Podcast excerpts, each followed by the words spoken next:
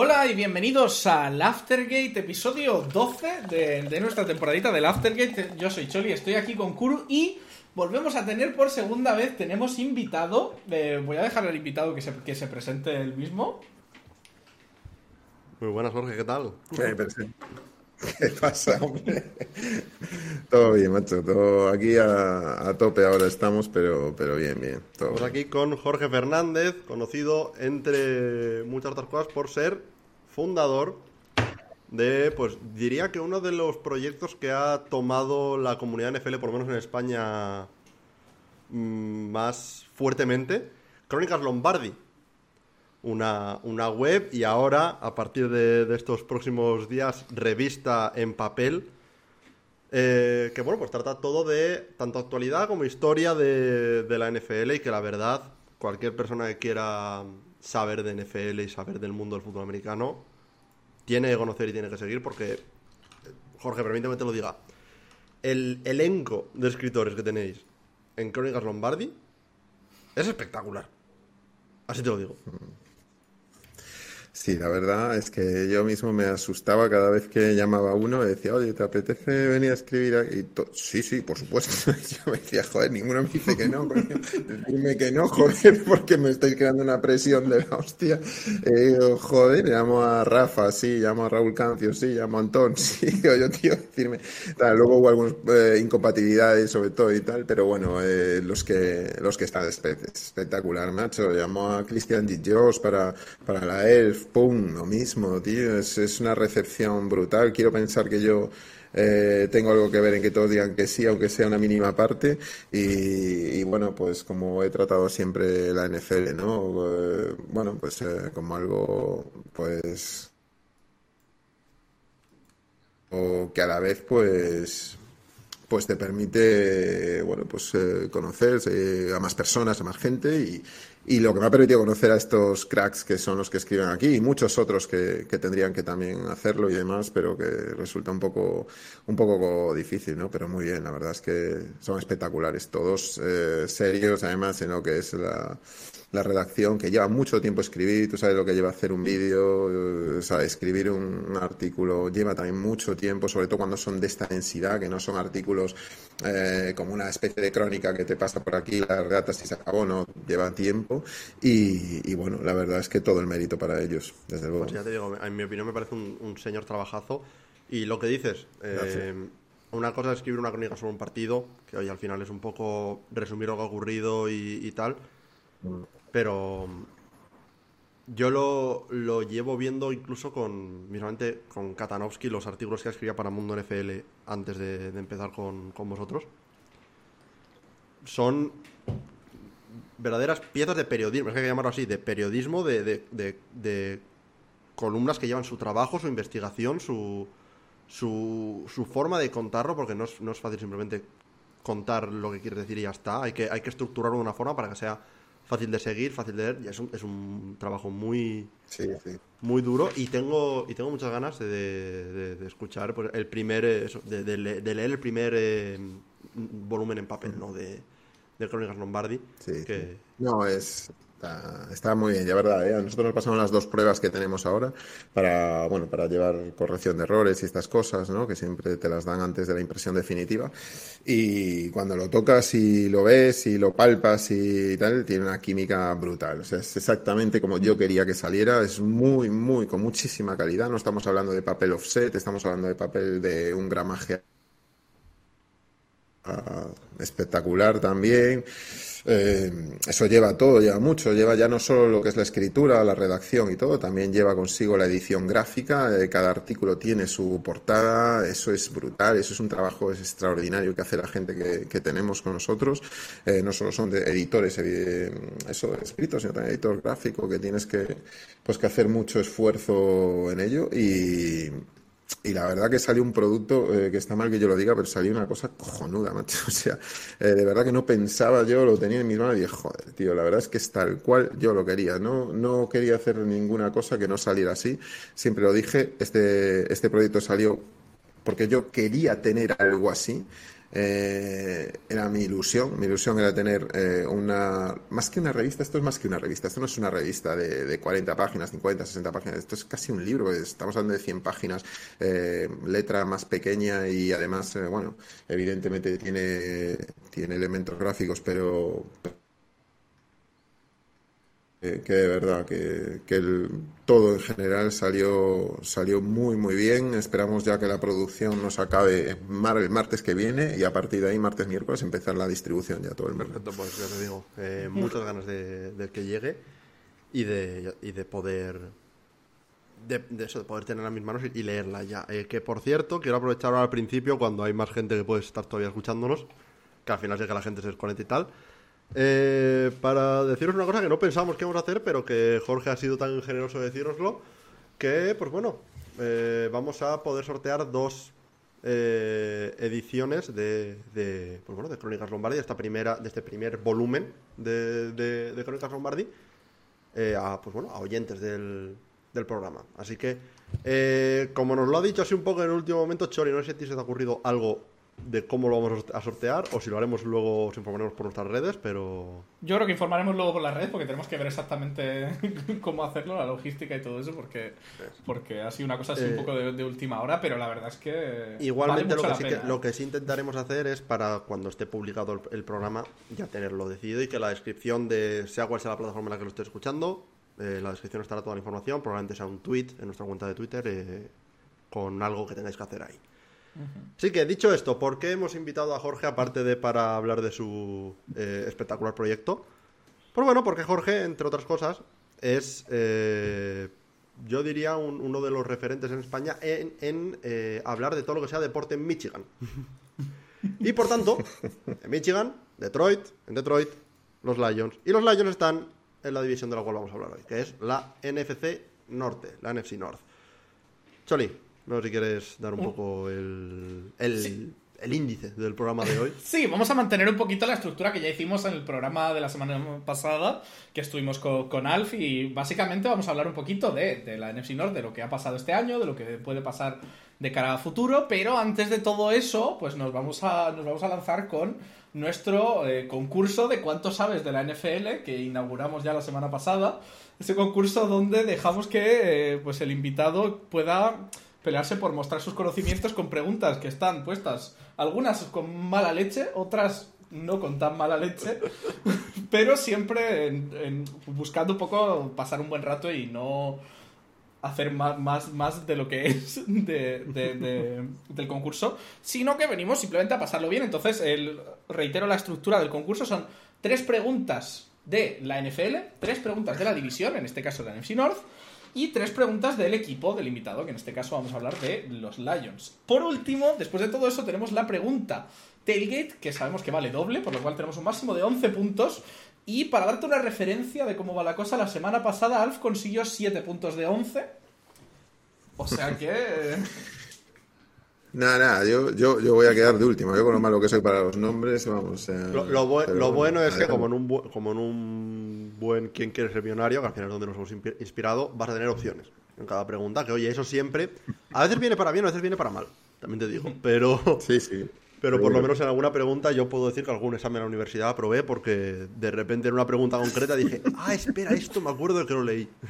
Sí, sí, Así sí. que veremos. Pues bueno, eh, también decir que en, la- en cada categoría las preguntas están divididas en una pregunta fácil, una intermedia y una difícil en cada categoría. Así que, pues bueno, tranquilo que est- está un poco diseñado para que en principio nadie debería sacar un cero. Así que eso siempre es lo que lo que hacemos. Mira que os jugáis las dos revistas. Jugáis las dos revistas. A ver, a ver que igual tenemos que cortar esa parte, ¿no? De- del principio de- del programa.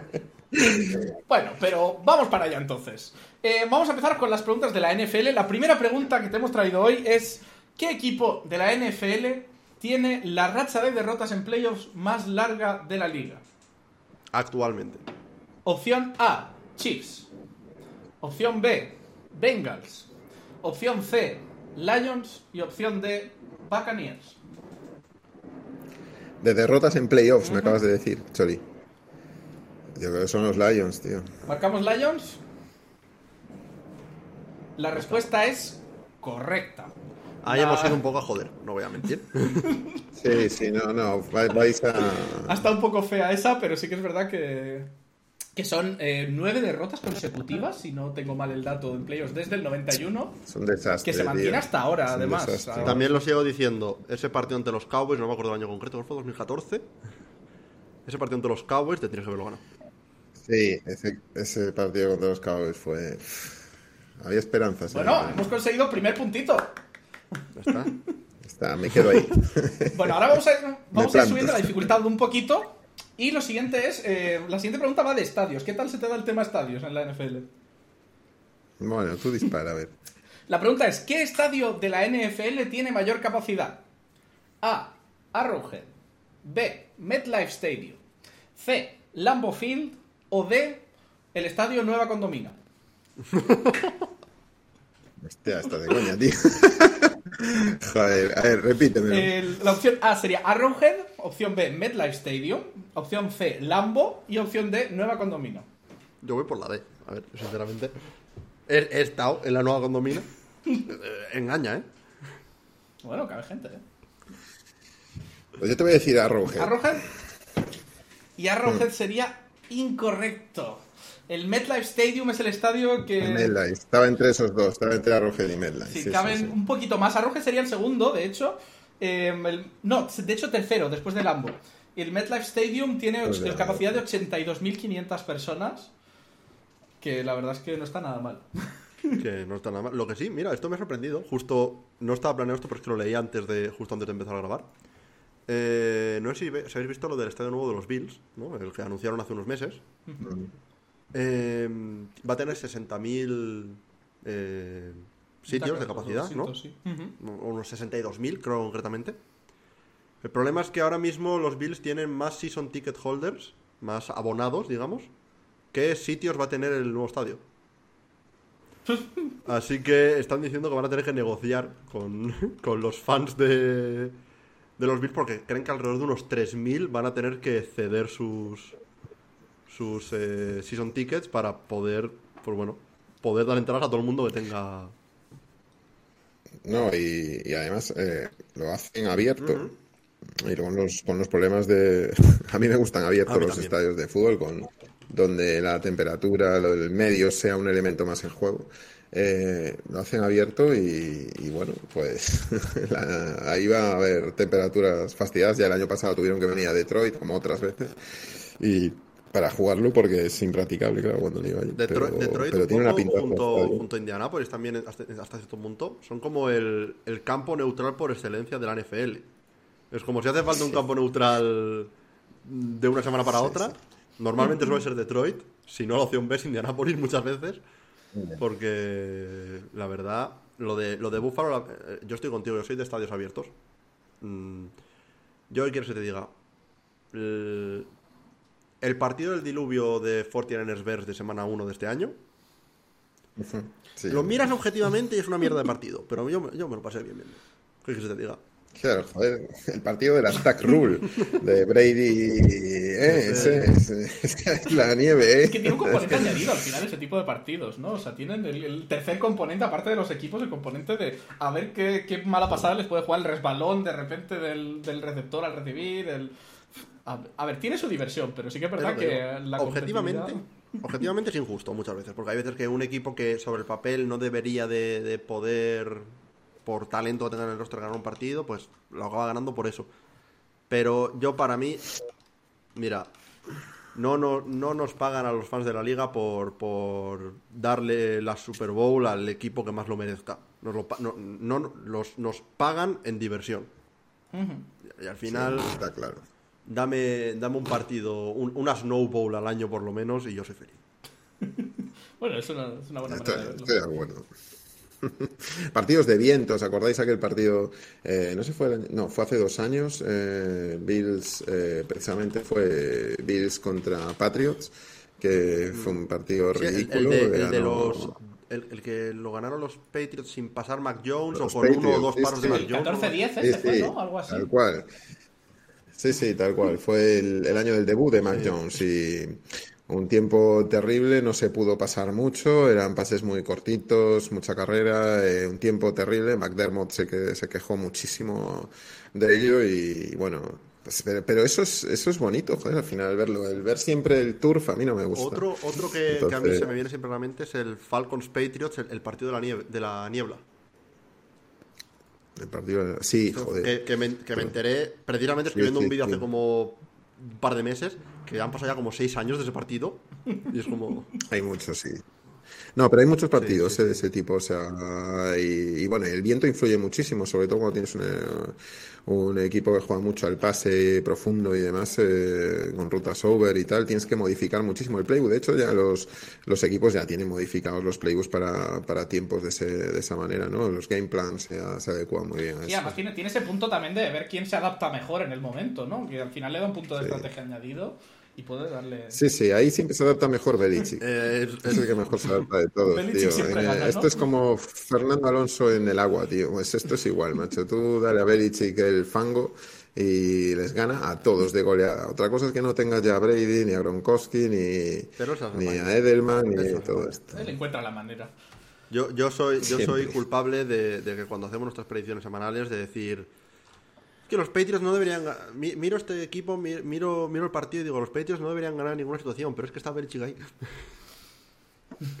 Sí, es que Belichick es tremendo, de verdad. ¿eh? Yo hice hace poco un artículo que me llevó un mes y pico en, en Mundo NFL.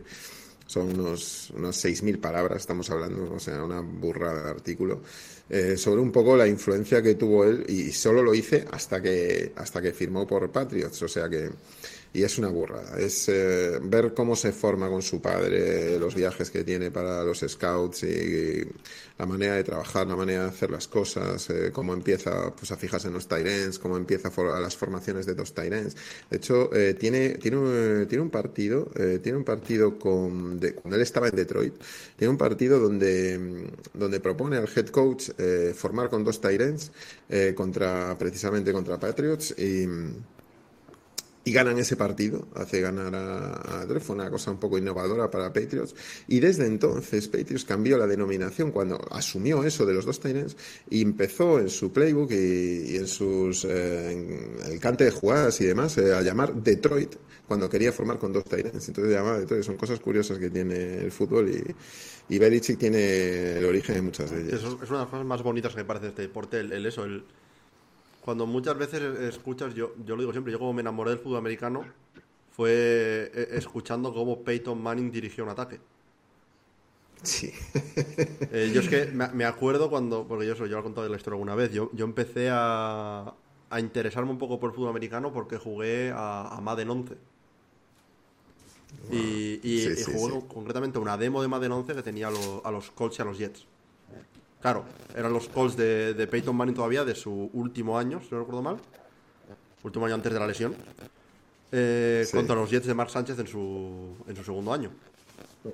Y claro, hablaban de hablaban los comentaristas en la intro del partido de eh, el veteranísimo leyenda Peyton Manning contra la de aquella nueva promesa Mark Sánchez tal. Y me pongo a investigar y me sale un me sale un vídeo que se llama literalmente Just Snap the Damn Ball. y era un, un mini documental de como 4 o 5 minutos sobre cómo Peyton Manning estaba ahí haciendo sus bailes mientras, mientras estaba Jeff Saturday ahí en plan, ¿pero qué? ¿E- ¿Es, es para hoy o, o cuándo empezamos? Es la hostia, tío, sí, sí. Es una locura, Peyton Manning era una locura. Es, a mí es- yo entiendo que todo el mundo le guste más Peyton Manning, pues a lo mejor que Brady o Rodgers o tal, pero Peyton Manning desde luego es uno de los que ha creado afición en, en el mundo de la NFL a todos, en este país, vamos, está clarísimo. Es uno de, bueno, su, su cante de Omaha se, se extendió a, Bueno, pues vamos a continuar con, con las preguntas del concurso, ¿no? Que, al final esto lo interesante, una de las razones por las que hacemos también este concurso es porque siempre nos da una manera de hablar de temas que a lo mejor no saldrían de si estuviéramos hablando de otra cosa.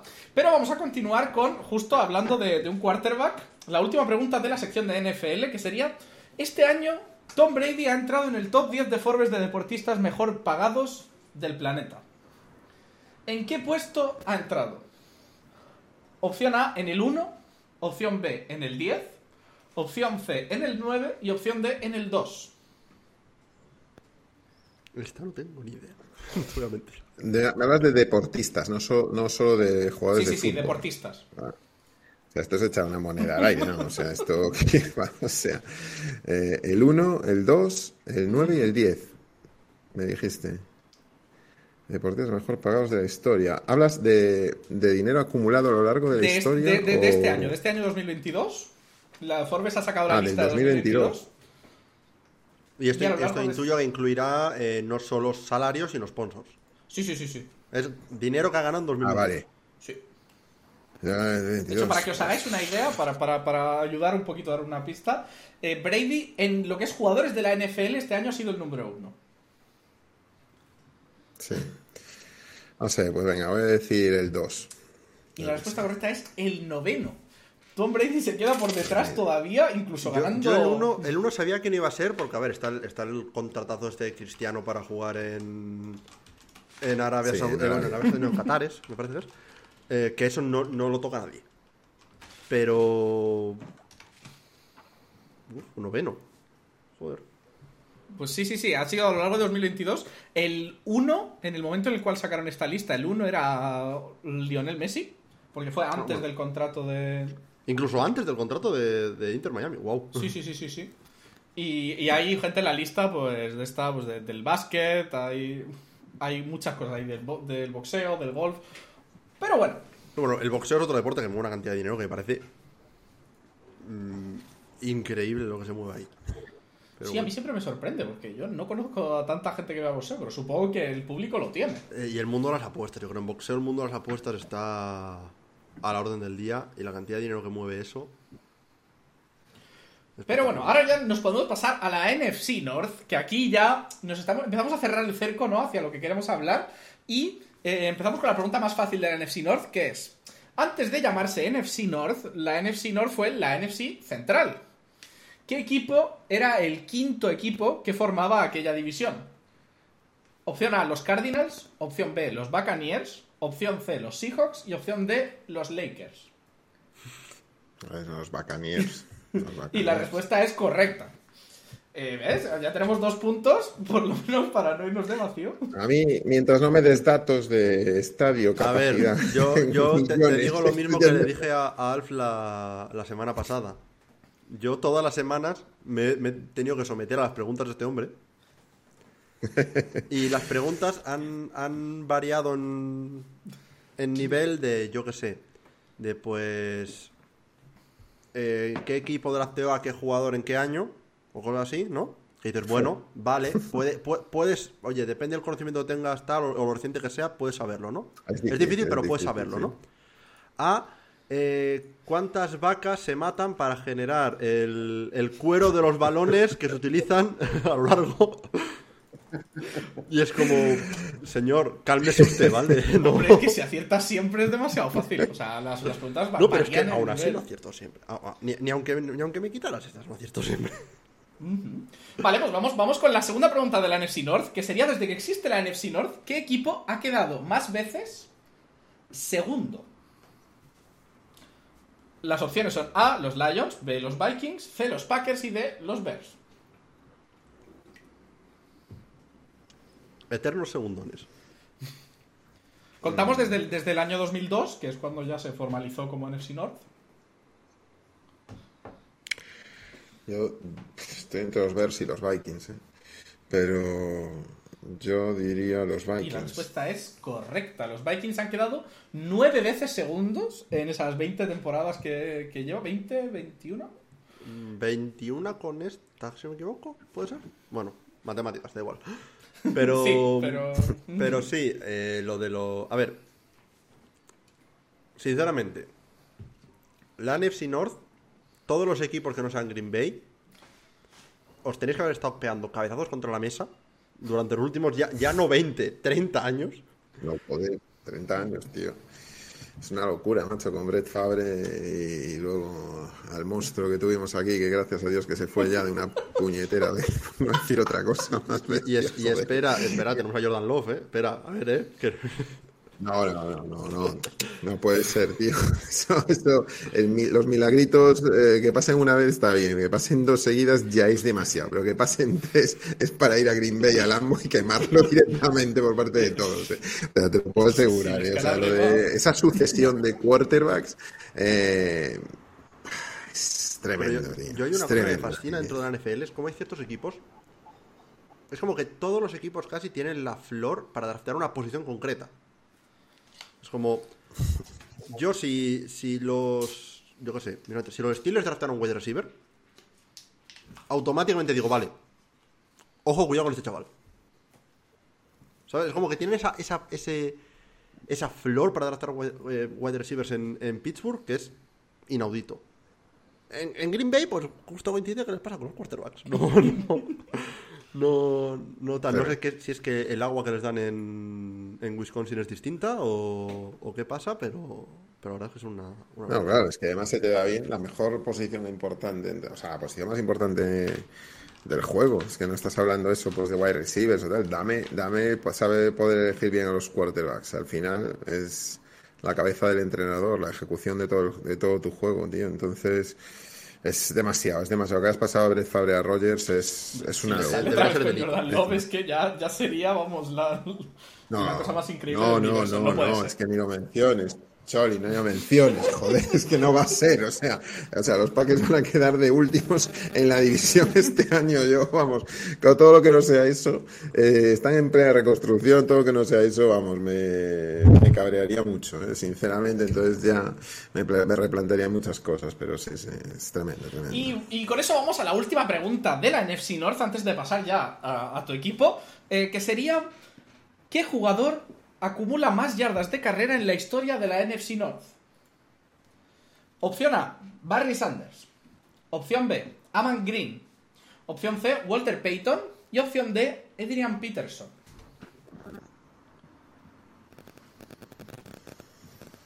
Aquí, quiero quiero hacer un apunte, Choli, porque la verdad esto lo, te pensé en preguntarte antes, pero no me acordé. Sí, Cuando hablas de la NFC North, obviamente, la NFC North, como bien dijiste, formada en 2002. Sí.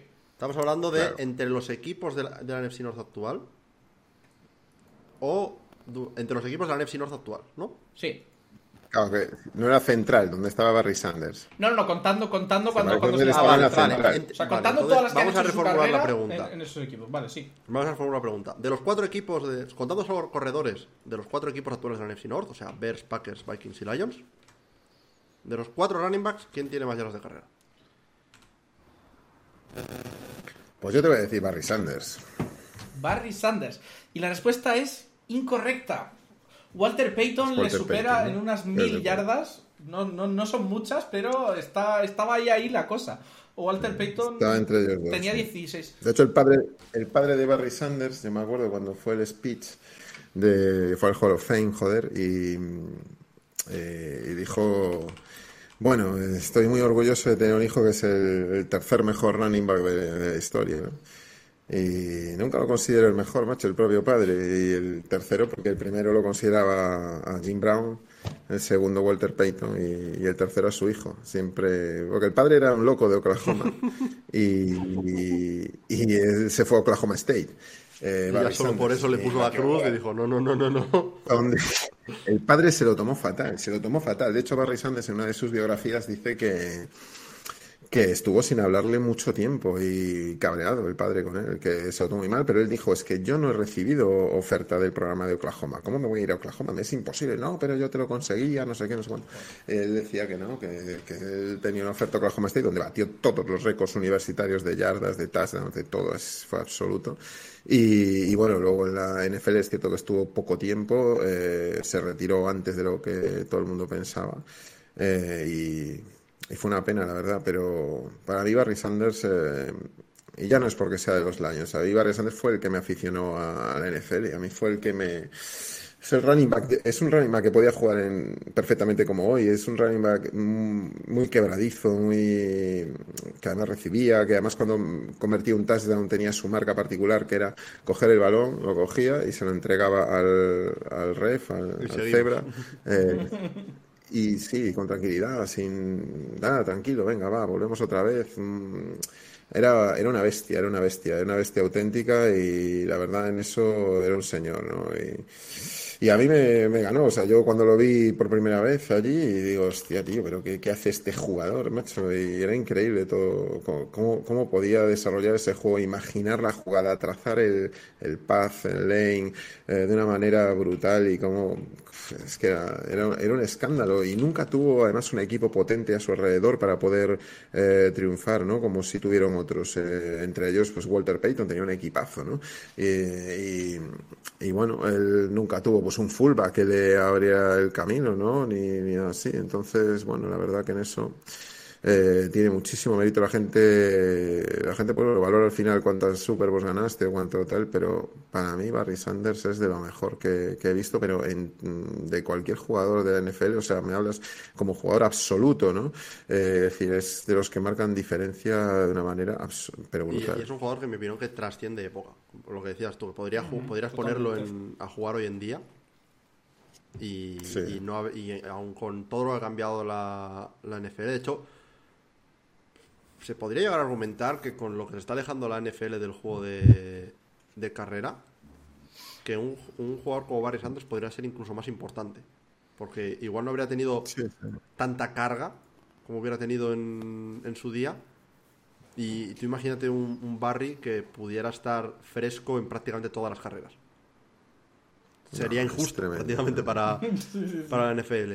Y, y, sí, yo, a ver, eh, es, un jugador. Eh, es que es verlo. Eh, yo tuve la suerte de verlo en directo y allí en, Detroit. Y la verdad que a mí fue lo que me marcó. A mí fue. Eh, era Día de Acción de Gracias, me llevaron allí a verlo.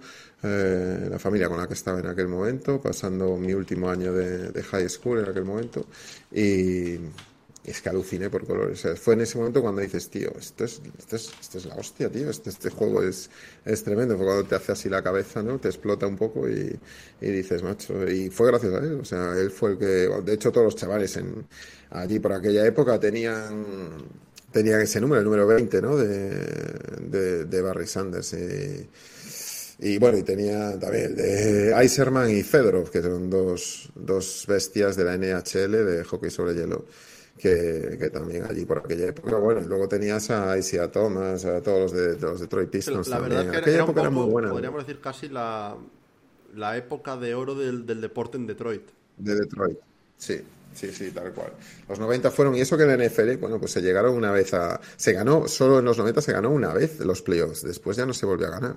Eh, se llegaron a playoffs muchas veces, pero se perdió, se perdió siempre desde, desde, lo, desde el 90, creo que es, eh, que se ganó el último partido de playoff, eh, 90, 91, no me acuerdo, y luego ya a partir de ahí no, no, no, se ganó ningún partido de playoff. Se llegó a playoff varias veces, sobre todo en la época de los 90 con, con Barry. Luego ya, eh, creo que en la primera década de los 2000 no hubo ningún playoff. Ya, la época luego ya con probablemente cuando... Exactamente, con Caldwell y, y se, se, hicieron cosas, pero nunca se ganó tampoco. Entonces, eh, es un desastre, tío, ser fan de Detroit, macho, por mucho que te eh, yo, yo, creo que también eso es lo que hace que, se le coja un poco el cariño a la franquicia, incluso los que, somos, los que no somos fans en sí. ¿Sabes? Como que. Yo creo que si haces una encuesta alrededor de los 28 equipos que no son de la NFC North, yo creo que si dices, quitado tu equipo, ¿qué equipo te gustaría ver este año de repente dar la sorpresa y ganar un anillo? Yo creo que un alto porcentaje dirían los Lions. Yo, sé que sería mi respuesta. En parte porque yo creo que sois un equipo que cae bien. Que Dan Campbell ha hecho mucho para que caigáis bien, eh, sobre todo en los últimos años. y, yo creo que, que sigue. Sois un equipo que también como que la historia de Cenicienta como que gusta mucho, ¿no? De, decir, pues este equipo vino desde, desde, lo más bajo y de repente está subiendo. yo creo que hablaremos luego más adelante de ello. Creo que es una trayectoria bastante buena ahora mismo. Por lo menos ascendente. Sí, sí, sí, porque además ha habido un cambio este año bastante, bastante grande. Pero bueno, vamos, vamos a seguir con, con las tres preguntas que nos quedan de los Lions. Justo además que, que estamos ya entrando a, a hablar de ellos. Eh, vamos a empezar con la primera pregunta de los Lions no tuvieron siempre el nombre que tienen ahora. ¿Cuál era el nombre original de los Lions? A. Los Brooklyn Dodgers. B. Boston Bulldogs.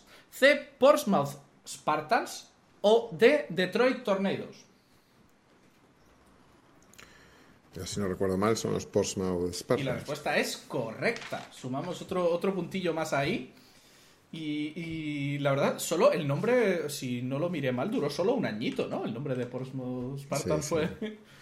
Fue muy rápido. sí, Vivió sí. poquito tiempo. De, de hecho, luego, de hecho, luego el otro equipo de Michigan, los eh, eh, tenemos la Universidad de Michigan, Michi- eh, y luego está Michigan State, que son los Justo, Spartans. justo iba, a me- iba a mencionarlo. eh, que ya, iría a preguntar si lo sabes, si, si es.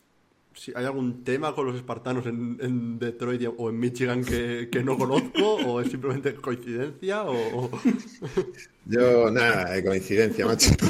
Uno que se yo- perdió. uno de repente no que llegó y dijo, pues. No, nada, nada. Allí lo que son es motor, Claro. tío. Ford y Firestone, que, que es la familia Martha, Martha Firestone Ford. Y, y sus hijos, que ahora, bueno, pues está Sheila Ford, ¿no? Que tomó los mandos, pero Sheila eh, Firestone Ford Ham. Casi nada. Entonces, bueno, pues casi nada, macho. Na- na- nada, nada mal, la verdad. Y vamos con la siguiente pregunta. Entonces, em, ¿qué head coach de los Lions tiene, ha ganado más veces en la Super Bowl era? Opción Hablando A. del número de victorias. Sí, número de victorias. No proporción victorias-derrotas ni nada de eso. Simplemente victorias puro y duro. A. Wayne Fontes. B. Jim Schwartz. C. Dan Campbell. O D. Bobby Ross. Sería Wayne Fontes, la A. Y la respuesta es correcta. Consiguió un total de 66 victorias para, para los Lions, que la verdad está un paso por delante de todos los demás head coaches que habéis tenido. Y... Sí, sí. Mucho, ¿eh? Sin haber ganado mucha cosa. O sea, quiere decir que tampoco es que tal, pero bueno, sí es cierto que, que ahí, bueno, la época de los Lions fueron los 50, que fue cuando ganaron tres, tres, tres campeonatos de la NFL, ¿no? Y, y la maldición de Bobby Lane, que no sé si la conocéis, pero. Pues estaba bien hacer un vídeo, Sí, ¿eh, Pablo? esa, esa, la maldición verdad, eh, he oído hablar de ella, pero tampoco conozco los detalles, tanto. Tanto como para. Pues para- la maldición de Bobby Lane. Eh, los Lions ganaron tres NFLs, esa con Bobby Lane, precisamente, que había sido drafteado inicialmente por los Baltimore Colts. Eh, Bobby Lane, bueno, luego firmó por los, por los Lions, ganaron tres Super Bowls y tuvo una lesión y se enteró en el aeropuerto cuando era off-season y demás que lo habían traspasado a los Steelers. Y entonces ahí dijo, hizo una premonición y dijo, en 50 años Detroit no volverá a ganar nada. Y no es que han pasado 50 años, es que han pasado 70, joder. Y seguimos igual, macho, casi 70 años, tío. Esta, esta- Y esta- seguimos igual. no se cuenta, con un cero de más y puso 500 en vez de. Es, es que me cago en su madre, Bueno, joder. no, luego también lo que, lo que hay joder. gente que dice es que la maldición de Bobby Lane acabó y luego empalmasteis con Barry Sanders Claro. y luego empalmasteis con todo el tema del, del dinero de, de Calvin. De Y Calvin, dice, no, es que, no está- sé, no- tío. no es que, no es que sea la, la maldición de Bobby Lane de los 50 años, sino que, La maldición sino de que los estáis, Ford, estáis tío. con los anexos, ¿sabes? De, de- de la... Los amendments, los, los amendments, que es como la constitución americana, tío. Está acojonante. Pero sí, la verdad, lo de, lo de los Lions es una... Es una cosa pa- Ah, para es para mirar. estudio. Para estudio, tío, exactamente, macho. Para hacérselo mirar. Y tío. vamos, vamos entonces con la última pregunta de la sección de los Lions. Antes de ir a la pregunta más difícil, de momento tienes ya cinco preguntas acertadas de. eh, de, de una- eh, aún no es un aprobado, ¿no? Sí, Eh, está- bueno, técnicamente, si miramos de- el número de preguntas, sí, es una aprobado. Sí, sí, sí, sí. Vamos, vamos con la siguiente, que sería contra qué franquicia de la NFL tienen peor porcentaje de victorias derrotas los Lions. Opción A, los Ravens. Opción B, los Browns. Opción C, los Buccaneers. O opción D, los Texans.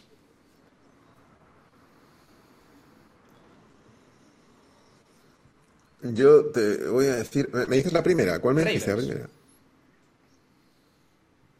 Mm, no, es contra los Buccaneers, yo creo. Y la opción correcta es los Ravens.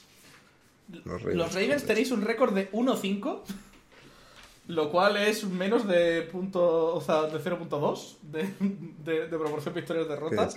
Y la verdad es que, claro, también es verdad que los, los oponentes contra los que os enfrentáis pocos y además cuadra que, que los tenéis en un momento que ellos están mejor que vosotros, pues está la cosa complicada.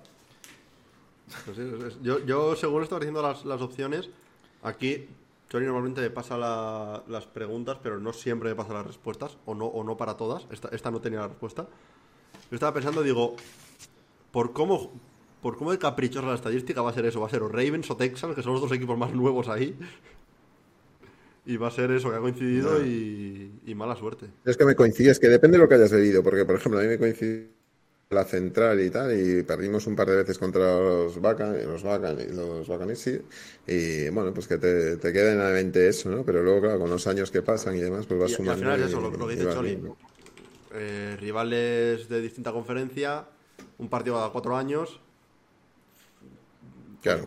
Los, eh, los Ravens se fundaron en el 96, pues que del 96 a 2023 habéis jugado seis veces, pues lo dice todo.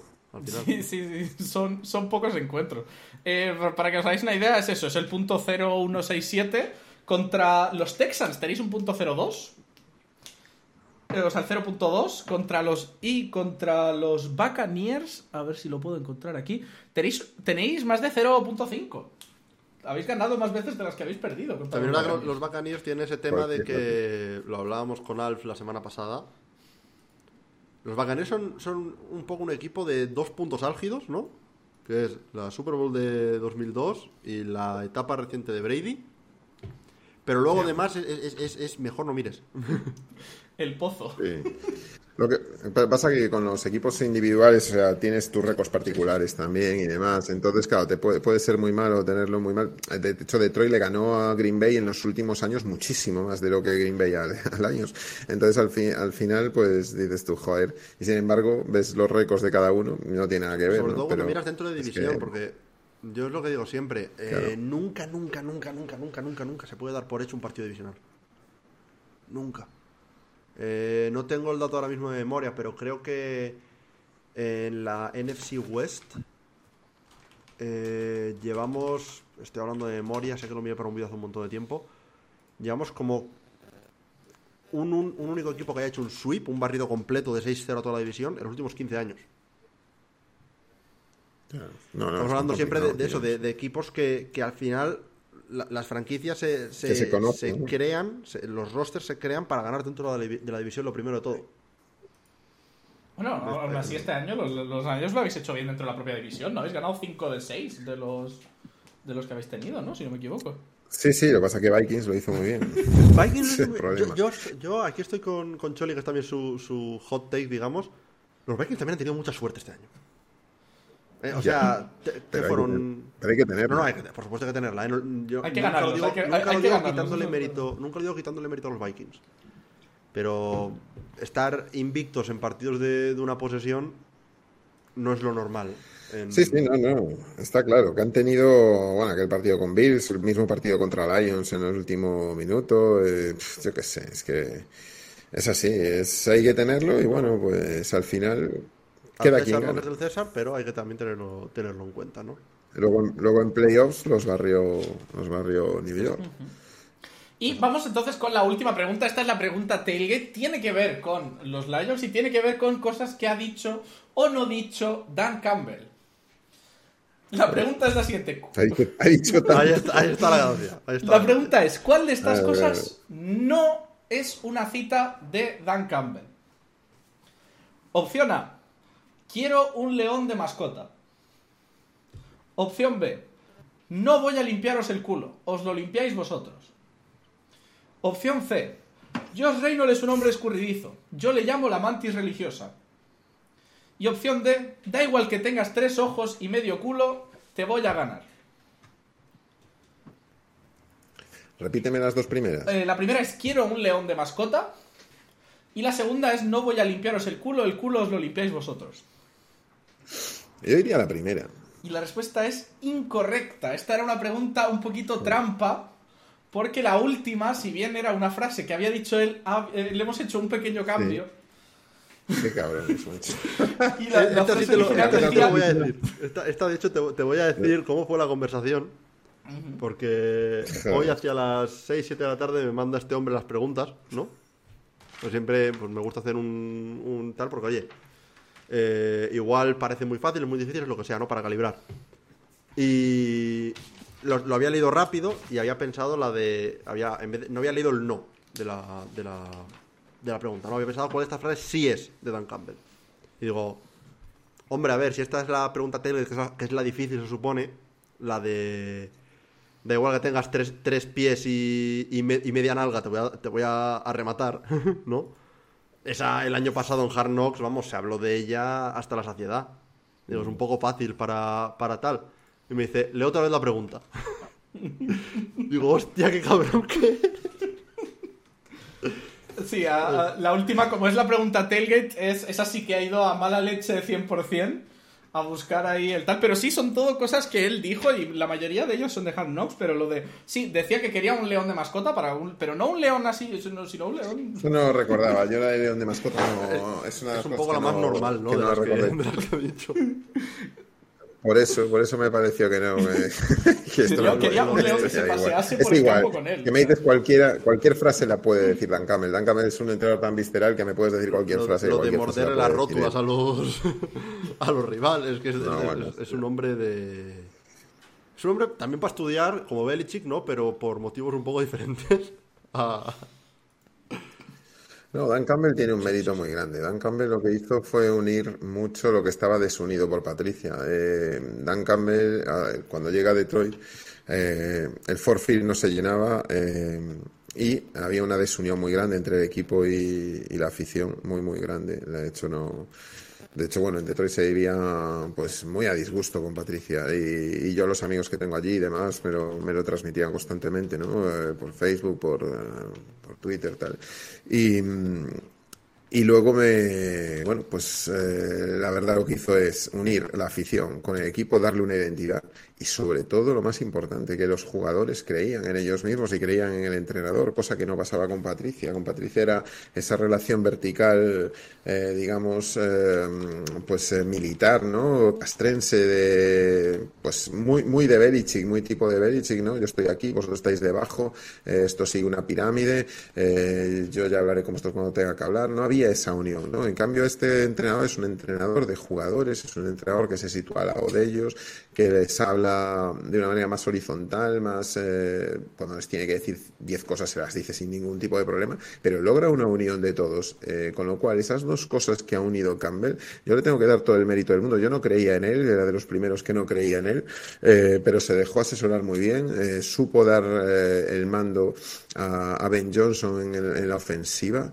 y cambió la cara de estos Lions de todas esas maneras, socialmente, internamente como equipo y luego deportivamente también está cambiando. Sí, ¿no? sí, sí. Además, muchas veces estas son estas caras, ¿no? Las, las, las grandes caras, la gente que, que mueve pasiones, la que más titulares y todo esto genera, ¿no? La- esta gente que consigue, pues que tengas algo en lo que querer. Yo creo que siempre comparo este tipo de cosas con lo que pasó aquí en España con el tema de Mourinho en el Madrid. Que, que consiguió crear como un enemigo común, que era como, vamos todos a por esto, y, parece una tontería, pero de repente pues, juntó todo y consiguió pues, dar una personalidad a un equipo que a lo mejor no tenía tanta personalidad en el momento. No sé, yo eh, tengo que reconocer de que con Mourinho no tengo mucha simpatía. No, yo, yo simpatía ninguna, pero. De- eh, quiero decir que Mourinho pudo haber creado esa unión, pero esa unión partiendo de, de una, mm, de una mala praxis, ¿no? O sea, quiero decir que el hecho de ir a un campo, y yo no, no soy ni barcelonista ni, ni madridista, no quiero que se me entienda mal aquí, pero partiendo de, joder, cuando le metió el dedo en el ojo No, a ver, eh, ¿no? a otro entrenador y demás, y, y luego pues eh, haciendo que el estadio, pues sí, creó esa unión con el estadio, pero partiendo de una cosa más, ¿no? El estadio diciendo tu dedo no señala el camino, ¿no? Partiendo de una cuestión eh, reprochable, eh, creó esa unión. En este caso no es, Es así. todo lo en contrario, este de caso. Campbell lo hace todo lo contrario, crea una unión partiendo de cosas eh, ensalzables, ¿no? Eh, por eso me tienes que permitir, Choli, que no te compres esa comparación con Mourinho, aunque te puedo entender el fondo con lo que lo Sí, a querías ver, yo, decir. yo creo que esto es una cosa que incluso a veces se infravalora dentro de lo que es el mundo NFL. Porque, a ver, eh, siempre se habla de que hasta, hasta que llegas a la NFL puedes tirar por talento. Y ya está. ¿Sabes? Eh, puedes tirar de uno o dos jugadores clave que sean eh, futuros All Pros de la NFL y que esos tiren del carro y que, y que te lleven hasta cierto punto. Simplemente porque son mucho mejores que los demás. Pero como dicen muchas veces los rookies o entrenadores de primer año de la NFL y demás, el NFL cuando juegas como jugar todas las semanas contra Alabama. Es, es, es, jugar contra los mejores de los mejores, de, el, el 1% del 1%. Cuando llegas a esos niveles, obviamente hay jugadores mejores y peores, pero muchas veces la unidad como equipo, el hacer piña, el estar todos en el mismo nivel mentalmente, de misma, de buena coordinación, de buena preparación, de buen planning, de tal, es lo que al final acaba marcando la diferencia. Cuando tienes un, vestuario fragmentado, como era el caso de, los Lions con Patricia, nadie juega por nadie, todos juegan por sí mismos, o, por, o por su par de amigos que tienen dentro del vestuario. Cuando el entrenador consigue que todo el equipo se haga una piña y jueguen por un objetivo común, sea, sea el que sea su objetivo, a poder ser que sea, pues, uno bueno, ¿no? Cambia mucho la dinámica. Y yo creo que hace, hace un par de años, cuando empezó Campbell, nadie hubiera dicho que dos años después estaría hablándose de los Lions como un equipo con potencial de futuro, como, un equipo que puede, que, que, es candidato este año a ganar la división. Nadie hablaría de los Lions como ese equipo hace dos años creo yo. No, pasa que, a ver, eh, evidentemente eh, la NFL es un eh, deporte de entrenadores, o sea, de entrenadores donde tiene máximo protagonismo, igual que el fútbol, el soccer de aquí no es así, es más de los jugadores porque tienes que improvisar muchísimo. En el fútbol no están las jugadas predefinidas y no están diseñadas, no tienes eso. En el fútbol sí, y aparte de que tienes que dirigir un grupo de 53 jugadores, 54, 55, 61 si le quieres escoger el practice squad, etcétera, mm, estás hablando de alguien que, que, es un juego de entrenador. Entonces, cuando, cuando tú nombras un entrenador, yo, yo lo decía siempre, ¿qué prefieres? ¿Un entrenador mediocre y un quarterback top o un quarterback mediocre y un top entrenador. Y yo siempre cojo esta última opción. Yo siempre prefiero un entrenador top, porque sé que va a sacar el máximo rendimiento de todo el equipo sin desmerecer el quarterback y eso te va a hacer ganar mucho. Entonces, Patricia tenía un quarterback top. Ah, Matthew Stafford estaba ahí, ¿no? Parece que Matthew Stafford es hoy, cuando ganó la Super Bowl, era mucho mejor. Todo eso lo hacía con, en Detroit. Pasa que tienes que tener un buen entrenador, estar bien rodeado, todo, ¿no? De hecho, se, firmó muchas cosas con Patricia, se firmaron a muchos jugadores que él quería y demás, bien rodeado y tal. Pero tienes que tener un buen entrenador y si no tienes un buen entrenador, al final no vas a hacer nada, evidentemente. ¿Cuántas veces hablamos de que Belichick no tenía un buen cuerpo de receptores eh, o con Brady y demás, ¿no? Muchísimas veces ganando, tío. Y decía, un, es tremendo, ¿no? Entonces esto es lo que te da. Para mí es una liga de entrenadores y Campbell lo está haciendo bien en este aspecto. el tema de, Patricia, yo, creo que es un motivo por el que muchos discípulos de, de Belichick no acaban rindiendo, por lo menos no de primeras. Porque Bravel es un poco el caso aparte, digamos, de, gente que ha venido de, conocer a Belichick de cerca y ha pasado a entrenar bien. Pero en el caso de muchos entrenadores que vienen del, del coaching tree de Belichick, vienen con esa mentalidad de yo lo que he visto y lo que he, entre comillas, mamado es un entrenador que es un sargento y que todo el mundo le, obedece. Pero el motivo por el que Belichick se puede permitir ser así es porque se ha ganado previamente el decir, no, mira, es que soy, se podría debatir, el mejor head coach de la historia de este deporte, y lo que yo digo va a misa. Pero tú no puedes llegar en tu primer año, en tu segundo año como head coach, cuando no has demostrado nada, cuando lo único que has sido ha sido coordinador defensivo en un equipo en, el que está una de las mejores mentes defensivas de la historia, como es Belichick, y ir, ir, directamente a decir, no, aquí me hablas cuando yo te hable. No se puede ir así por la vida. Y ese, y ese yo creo que es el gran problema que tenía Matt, eh, Patricia en, en, Detroit. No, está claro. Fragmentó todo, hombre. Fragmentó Detroit entera. Fragmentó el equipo, fragmentó a, a los eh, lo raro fue lo que aguantó el tiempo que aguantó ahí. No le quisieron dar casi el tercer año a mitad el tercer año por sobre todo cuando sobre todo cuando vienes de un equipo que, que echó a, a, Jim Caldwell porque estaba teniendo resultados pero no eran tan tan tan buenos resultados como se quería Efectivamente, llegas a playoffs, no ganas, sigues igual que siempre. Entonces, bueno, decidieron dar un paso adelante y, su paso adelante fue decir, joder, ¿qué funciona? ¿Funciona Patrios? Venga, va, vamos a firmar a, Patricia, el sistema de... Cuando es lo que tú dijiste muy bien, Pablo, es que es Patricia venía de ser coordinador defensivo cuando eh, todos sabemos que la coordinación defensiva de Patriots lo lleva Belichick. Es Belichick quien manda y Belichick y su hijo. Y eso fue lo que definía que luego está ahí Patricia, sí, efectivamente, pero quien toma las decisiones, lo que son las jugadas, qué es lo que se debe de hacer, el estudio de cada equipo.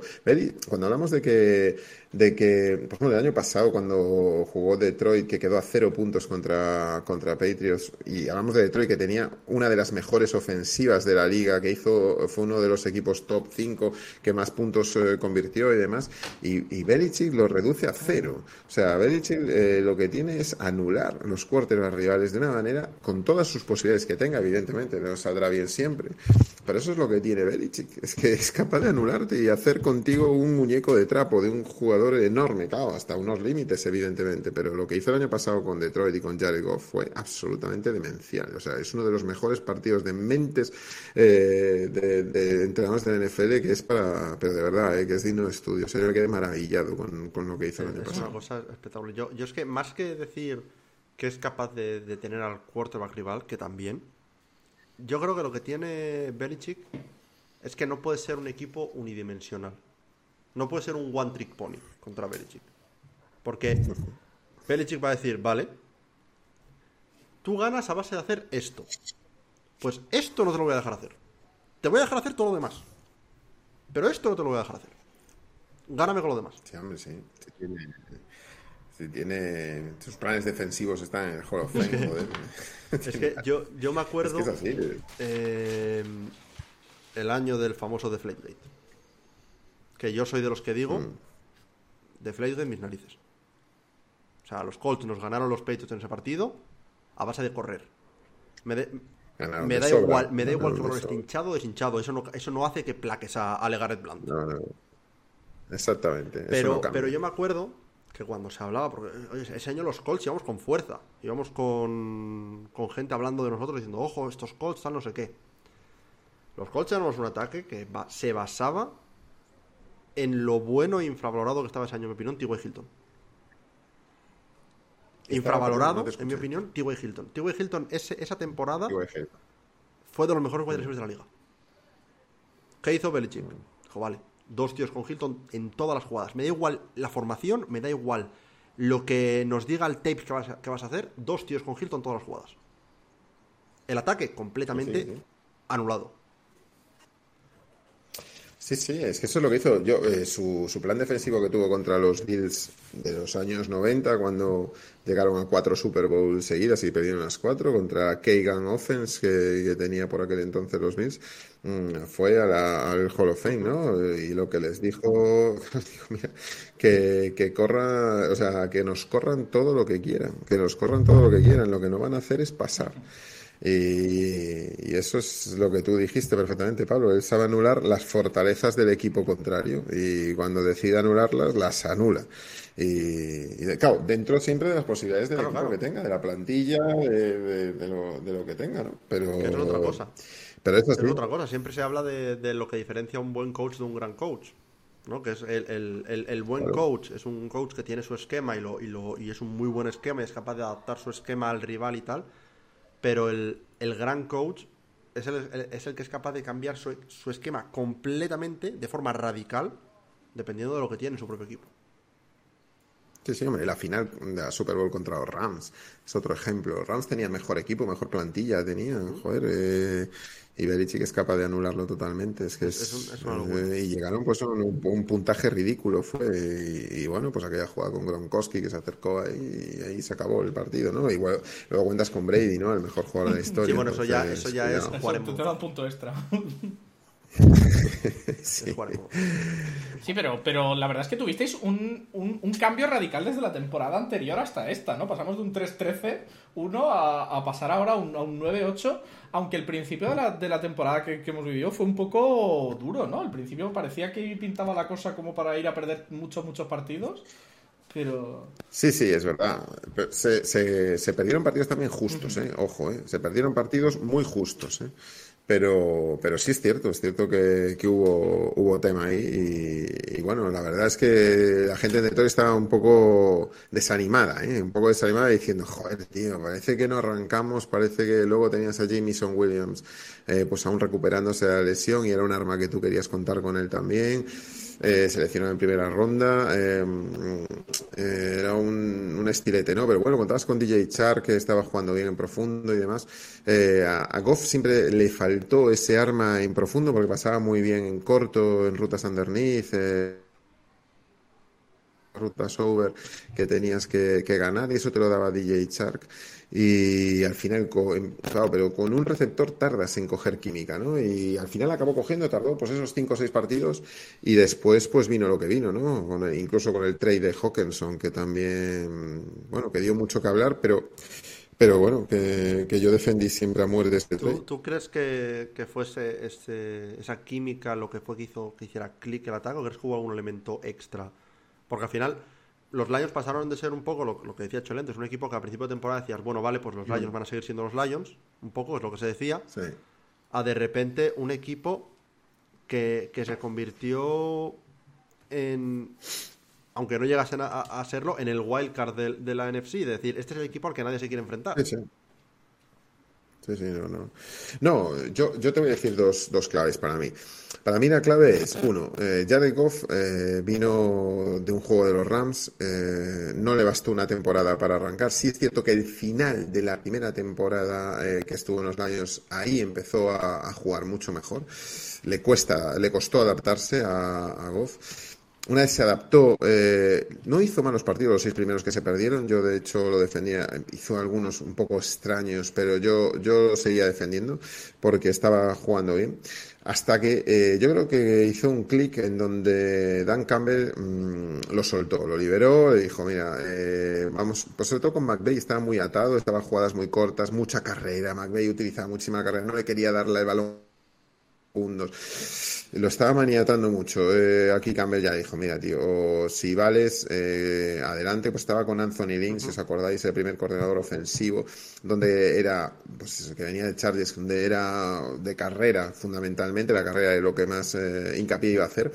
Eh, de repente Dan Campbell le quita el play calling, eh, se lo, lo, asume él.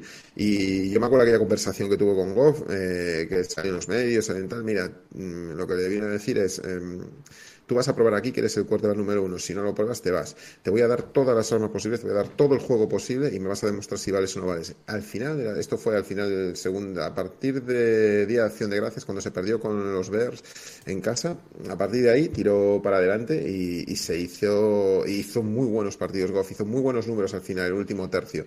Empezó bien el año, no lo empezó mal. Lo que sucede que se perdieron partidos en las últimas, si ves los partidos que se perdieron, incluso contra Eagles, el primero, se estuvo ganando, incluso fue un, mar, fue un marcador muy corto. Lo mismo pasó con, con Miami, lo mismo pasó con, con otros, eh, también, ¿no? con otros partidos, con Vikings también, también con Seahawks. Eh, estuvo ahí y yo creo que, que, era, que estaba a punto de, de, decir, tío, ya os tenéis que hacer con el equipo de una vez, porque es que si no os hacéis con el equipo esto se va. Y Amon Rasein Brown dio un pasito también más adelante eh, y bueno, sobre todo, sobre todo, el que dio un paso adelante que no lo esperábamos mucho eh, fue Jamal Williams, ¿no? En el running back que batió incluso el récord de, de touchdowns de Barry Sanders. Entonces, eh, claro, eso todo lo conjuntas, eh, aparte de que Hutchinson dio una subida de nivel en la defensa absolutamente brutal. Lo, lo de, o sea, lo de Hutchinson que nos lo deja. O sea, porque Sos Garner, lo de Sos Garner también es para, para estudiarlo aparte. Pero es que, sí, pero sí, es que, vamos, eh, si sí que es verdad, de la que entraba la temporada, todo el mundo decía que, que Hutchinson era de los favoritos a, a rookie defensivo del sí, año. Sí, eran él y Tibodó, sí. la verdad. Pero... pero... Pero, yo creo que si, si hubieras dicho después del draft no, pues Hutchinson no, no se llevó el, el premio. Hubiera dicho, ah, qué chasco tal. Es porque no has visto la temporada que ha hecho sus sí. O sea, sí. en un año, en un año claro, normal, Aidan Hutchinson mm. es, es rookie defensivo del año y aparte con, con, con diferencia. Porque Sí, sí, sí, no, estoy de acuerdo. Porque hizo muchísimo por el equipo. Estoy de acuerdo, hizo, hizo una, un temporador, Sos Garner, este Sos Garner lo hizo tremendamente bien. También hay, que reconocerle a Sos Garner que él juega al límite y, y ha tenido la suerte de que le han dejado jugar al límite, pero que hay que ganárselo, evidentemente, porque eh, hizo muchísimos, o sea, yo vi muchos partidos de los Jets con él porque te apetecía verlo y verle y tal, y hacía muchas, muchas faltas defensivas, ¿no? Y sin embargo, pues le dejaron y me parece bien, o sea, tiene que, tiene que llegar al límite, él tiene que llevar al límite todo, igual que lo tiene que hacer cualquier jugador. Y lo de esos Garner fue impresionante en eso, ¿no? Hay que ver ahora las segundas temporadas, que siempre son las más fastidiadas para aquellos que hicieron una muy buena primera. Vamos a ver cómo va, pero bueno, todo apunta a que estos, estos cracks pues tienen que, que hacerlo muy Yo bien. siempre ¿no? digo, dame y bueno, dos temporadas. Un- una, una temporada en, la, en la NFL la puede hacer, entre comillas, cualquiera. Peyton Hillis es un, es, es un ejemplo de un jugador, de un jugador que hizo un temporada un año y de repente desapareció. sí, sí, Eh, pero hay muchos, hay eh, muchos. Dame dos temporadas. Ahora bien, muy mal tendría que, que ser, muy, muy fuerte tendría que ser el bajón de esos Garner ahora en segundo año y de Aidan Hutchinson también, para que, para que en ambos digamos, no, mira, tenéis aquí jugadores que son puntos clave para montar una defensa alrededor de ellos. No, esos Garners que lo- yo reconozco que tú en, en- en el draft tenía mis cosas con él porque bajaba poco, el, eh, el- el- el centro de gravedad bajaba muy poco y con eh, receptores rápidos, eh, quedadizos abajo, iba a sufrir. Y yo lo decía mucho eh, y tengo que reconocer que además estaba eh, con Cincinnati, que no estamos hablando que estuviera en una conferencia top, ¿no? De, de, de la NCA, con lo cual em, tenía muchísimas dudas, ¿no? Porque no te enfrentas a los mismos wide receivers que se enfrentan todos los que van a la SEC, ¿no? Principalmente. ¿no? Y, y- y la verdad que a mí me, me sorprendió enormemente, enormemente, porque además es un jugador que tanto te va a caja, como te va en cobertura, como te va al, al big slot si quieres, es que es, es, es apabullante, ¿no? La manera de jugar de él. Por lo tanto, a mí me parece espectacular. O sea, yo lo que hizo Sos Garner, vamos, yo, yo defendía también, ¿eh? Que tenía que ser Sos Garner el, el jugador, def- el rookie defensivo del año. Para mí no tenía cola, aunque había gente en Detroit que sí que decía que tenía que ser Hutchinson. Pero bueno, Hutchinson lo hizo muy bien, lo hizo extraordinariamente bien. 9,5 sacks creo que fue al final. Y luego muchas presiones al cubi y tal. Y luego además acompañado por otro rookie que jugó, si no me equivoco, seis partidos, seis o siete partidos, que se llama James Houston. James Houston, otro, bueno, es un outside linebacker que hizo 8,5 sacks, tío, en 5 o 6 partidos. Fue un descubrimiento absolutamente brutal, absolutamente brutal. Y ese es uno de los... Eh, y bueno, vamos a ver, eh, a ver qué pasa, ¿no? Fue uno que le hizo, de hecho, una falta a, una falta, no, un sack a, a- ¿cómo se llama? A Trevor Lawrence, eh, que, que pare- parecía que lo iba a lesionar, no sé si os acordáis, Sí, que... suena.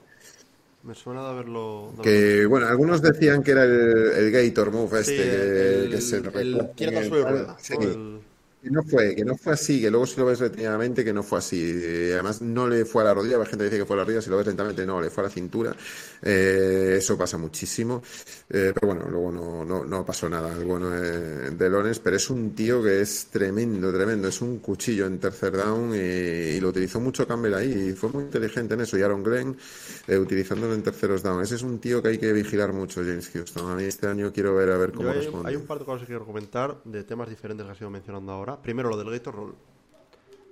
Eh, yo soy de los que piensa Sí. que siempre que no vayas a la rodilla, que evidentemente en las rodillas es donde entra un poco el tema peligroso de, de lesiones, Claro.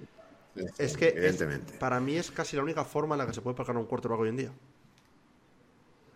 Porque, Mm. porque por, por, la, por el atleticismo que tienen la mayoría de quarterbacks top hoy en día en la NFL, no puedes intentar ir a hacer un, un- un placaje normal y corriente y decir, vale, pues te intento empujar o algo y, y que caigas. ¿Vale? Porque imposible, no van a caer. Si te tiras encima con todo el peso, entra la norma de Anthony Barr, de que no puedes caer con todo el peso encima. sí, está bien. ¿Qué otras formas tienes de placar a un quarterback? Agarrarle y, y caer tú con él. Es que no puedes hacer mucho más. No, no, tienes que ir a la Tienes que ir a- cintura. Evidentemente tienes lo que que ir a la cuando vienes por el edge.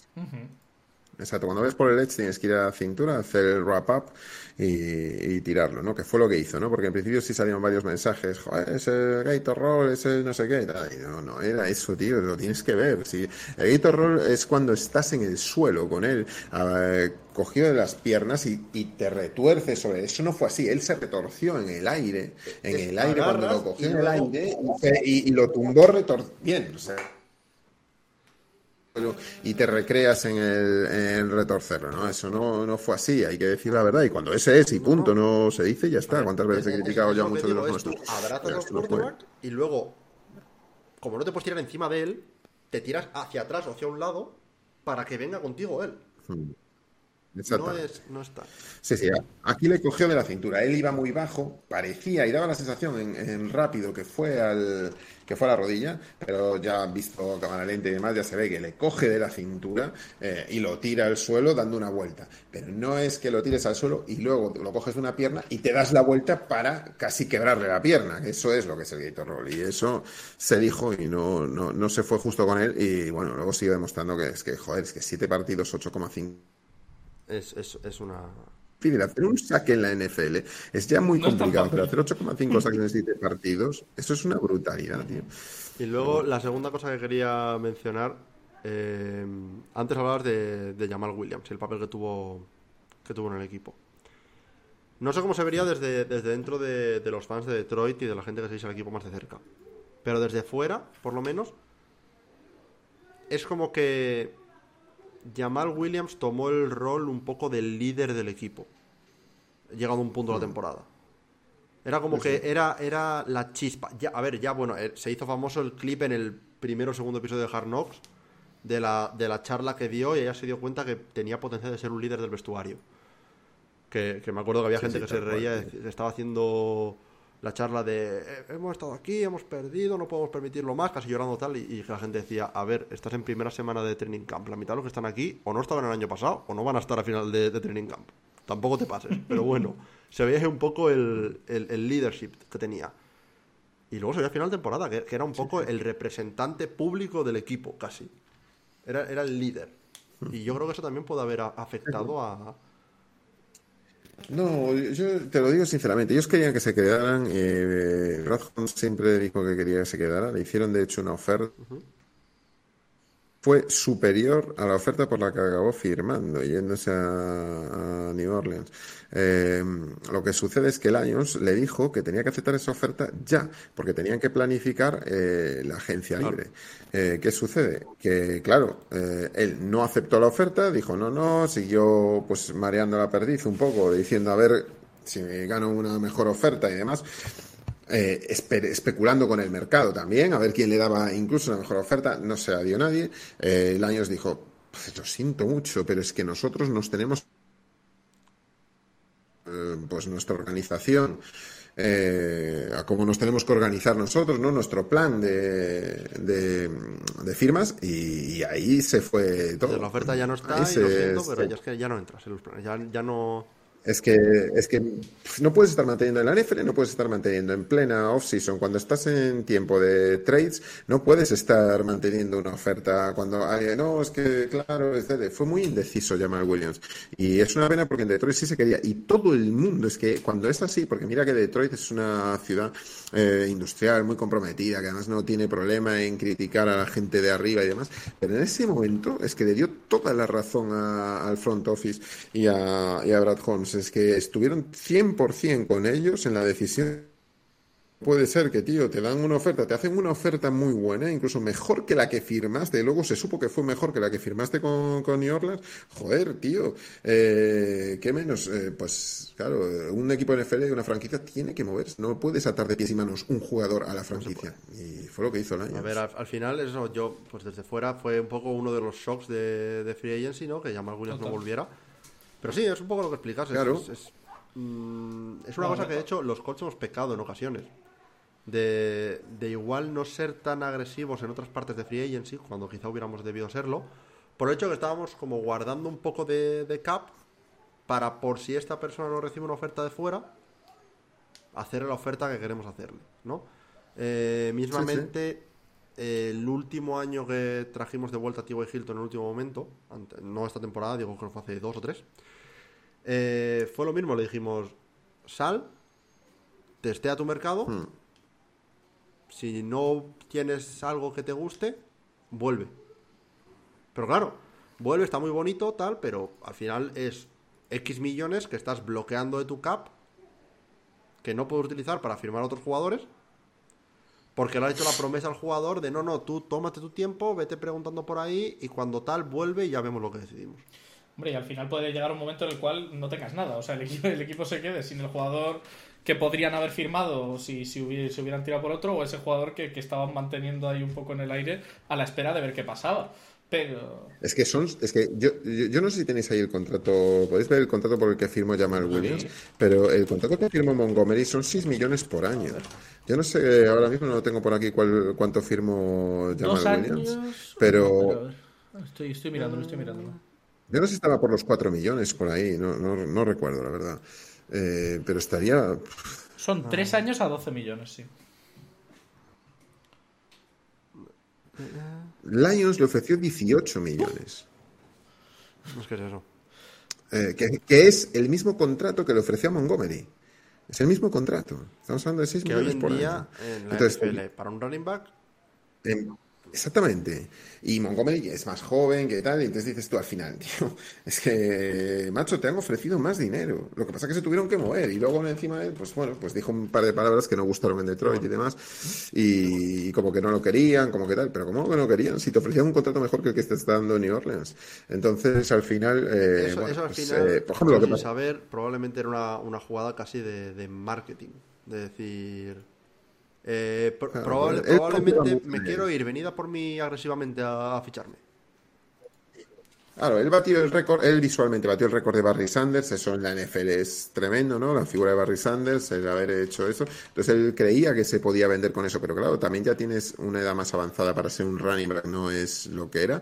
Detroit ofrece 6 millones por año. Lo que sí, no sé si lo ofrecían dos años, eso sí que ya no tengo pero te ofrecían 6 millones por año, que fue el mismo contrato que le dieron a Montgomery. Montgomery tiene, es más joven y, claro, eh, tienes un problema ahí. Y, y Jamal Williams es un tío que aquí se le quería mucho, que lo que tú decías, Pablo, y es así, aquí se sentía mucho como ese liderazgo que, que asumió ese rol eh, de, un poco la cabeza visible en esa ofensiva con, con Dan Campbell y demás, y como los discursos que hacía, incluso muchas veces le- se le cayeron algunas lágrimas y sentidas, yo entiendo que fueron así, y, luego, bueno, pues, eh, y asumió el rol de running back 1, porque lo fue el año pasado por encima de, de Andre Swift, y, pero fue eso, o sea, Detroit en eso estuvo cien- con el Madrid, el Madrid que no le dio un plazo a Mbappé, por ejemplo, en su momento, cuando le dices, tío, te doy hasta, hasta aquí.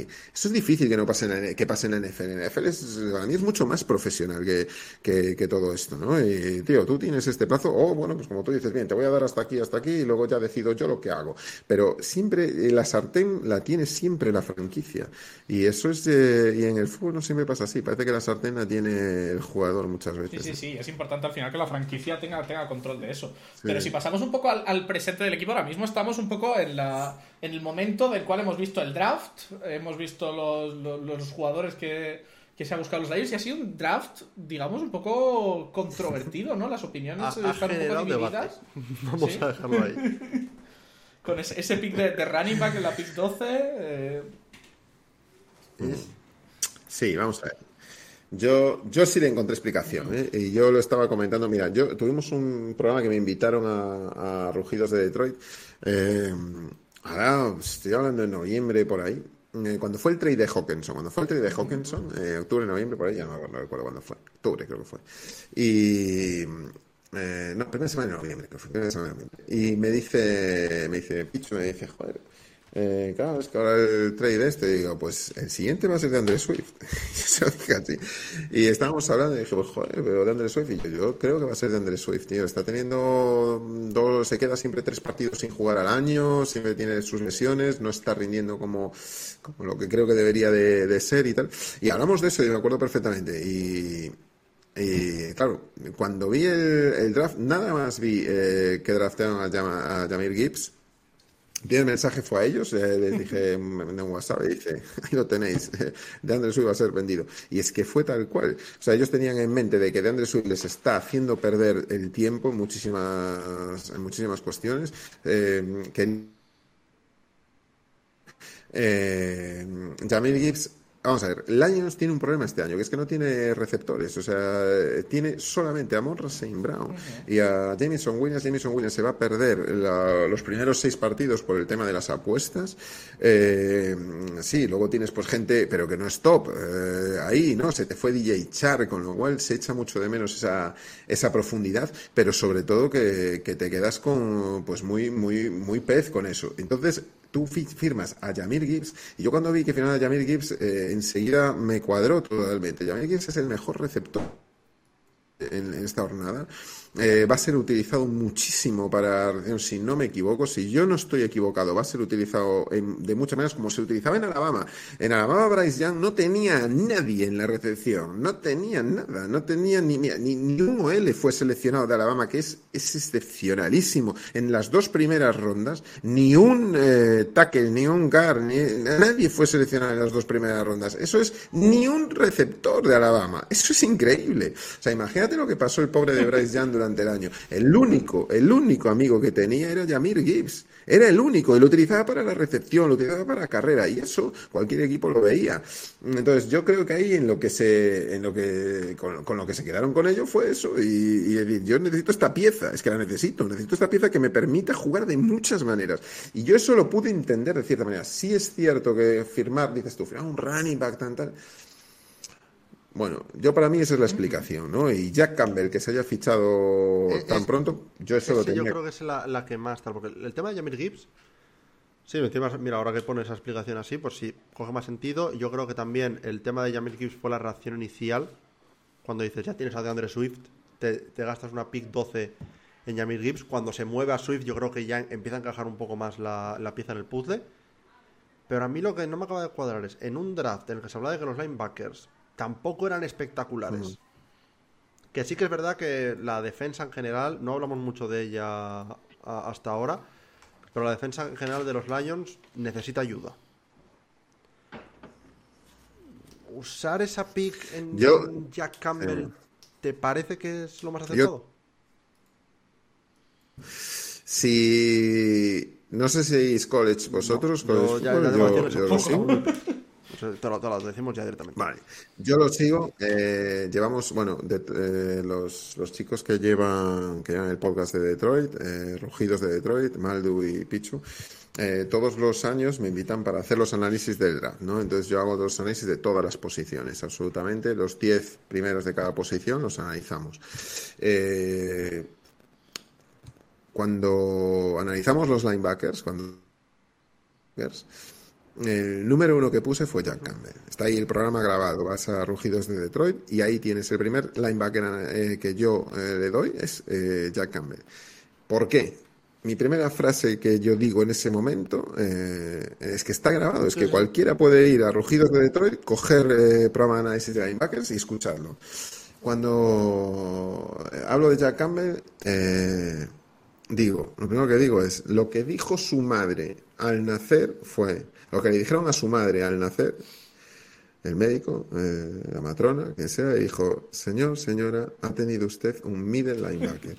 Porque lo que es Jack Campbell es el único middle linebacker de la hornada. El único. Todos los demás son Wills. O si quieres, Strikers. Si quieres, le puedes llamar eh, que quieras. Que, Pero no, son un pues que pueden ir a, Edge. Pueden ir al Edge te va... Pero Jack, te juegan mucho de Jack, eh, que son todos estos que te van al defensa. Eh, bueno, jugando mucho como es Raser, ¿no? Eh, que tenía esta hornada era Jack Hablamos de nivel, por supuesto. dentro de los top 10 era el único middle linebacker. Y yo le dije, yo fue lo que le dije, o sea, Detroit no tiene un middle linebacker. Y si va por uno, va a ir a por este. No, no sé cuándo va a ir, pero entiendo que lo firmen tan pronto porque dicen, es el único line, middle linebacker. Quien necesita un middle linebacker va a ir a por él. No sabemos cuándo. Es la única cuestión y la única duda que puede haber al respecto. Es decir, mira, yo tengo muy claro que quiero un middle linebacker. Este tío es el mejor middle linebacker. Iowa hizo muy buena, muy buena temporada defensiva, eh, en parte por él y por Van y demás. Y, y eso eh, es lo que te da Jack Campbell. Por eso eh, te cambia un poco la perspectiva. De eso. un poco Eh, pick por necesidad, pick por. por es, es un poco la pick, digamos, de. Igual admitimos que es un reach por, po- por posición en el draft, Sí, claro. No, eso pero prefiero hacer el reach ahora y no llorar en segunda ronda cuando no me llegue. Que tal, porque claro, yo lo que, lo que he escuchado mucho eh, es, dada la situación, si tu plan era draftear a Yamir Gibbs, sabiendo que Yamir Gibbs probablemente iba a llegar a la segunda pick de, de Detroit, es ¿por qué no vas con un jugador más, digamos, de posición premium, un Cristian González que estaba disponible, Totalmente. y luego en la segunda pick, la 18, dices, saco a Yamir Gibbs y oye, a ver si me llega a eh, Jack Campbell la segunda ronda, que había posibilidades de que llegase. Cierto es, es muy fácil hablar cuando ya han salido todas las picks y tal, y decir, ah, es que podías haber hecho esto, podías haber hecho esto otro. Es muy fácil hacerlo así, porque Sí, a ver, ves, que nadie más ha ido a un poco- running back, y te hubiera llegado Yamir a- al 18 y ya está. Pero sí que es verdad que, oye, si lo miras desde ese punto de vista, podría ser, pues, se se entiende mejor, por lo menos. Yo creo mucho en los equipos que tienen un plan. Y a mí eso me gustó de Detroit. Es decir, tú tienes un plan. No, eh, estamos hablando de que tú necesitas estas piezas. Y a mí eso me gusta que tengan tan claro las piezas. Que luego pueden salirte mal como todo. Como te puede salir mal, Bryce Es una lotería al final del draft. Pues te quiero decir que tienes un plan, tienes unas posiciones que quieres. Yo sé que ahí metió mucha mano con, con Ben Johnson. Yo sé que Ben Johnson es una pieza que puede utilizar extraordinariamente bien cuando tienes un jugador que te puede combinar la recepción y, y la carrera con esa versatilidad que tiene Gibbs. Y, y yo, lo- vamos, yo en ese momento ya supe que, que, que, vamos, que de Andrés hoy se iba. O sea, en ese momento ya fue, se te encendió la bombilla cuando sigues a tu franquicia. un poco. vale, ya está. Claro. Ya está definido. Y lo de Jack Campbell, lo que decimos, eh, era el único middle linebacker. Entonces todo el mundo decía, ah, a ver, un linebacker.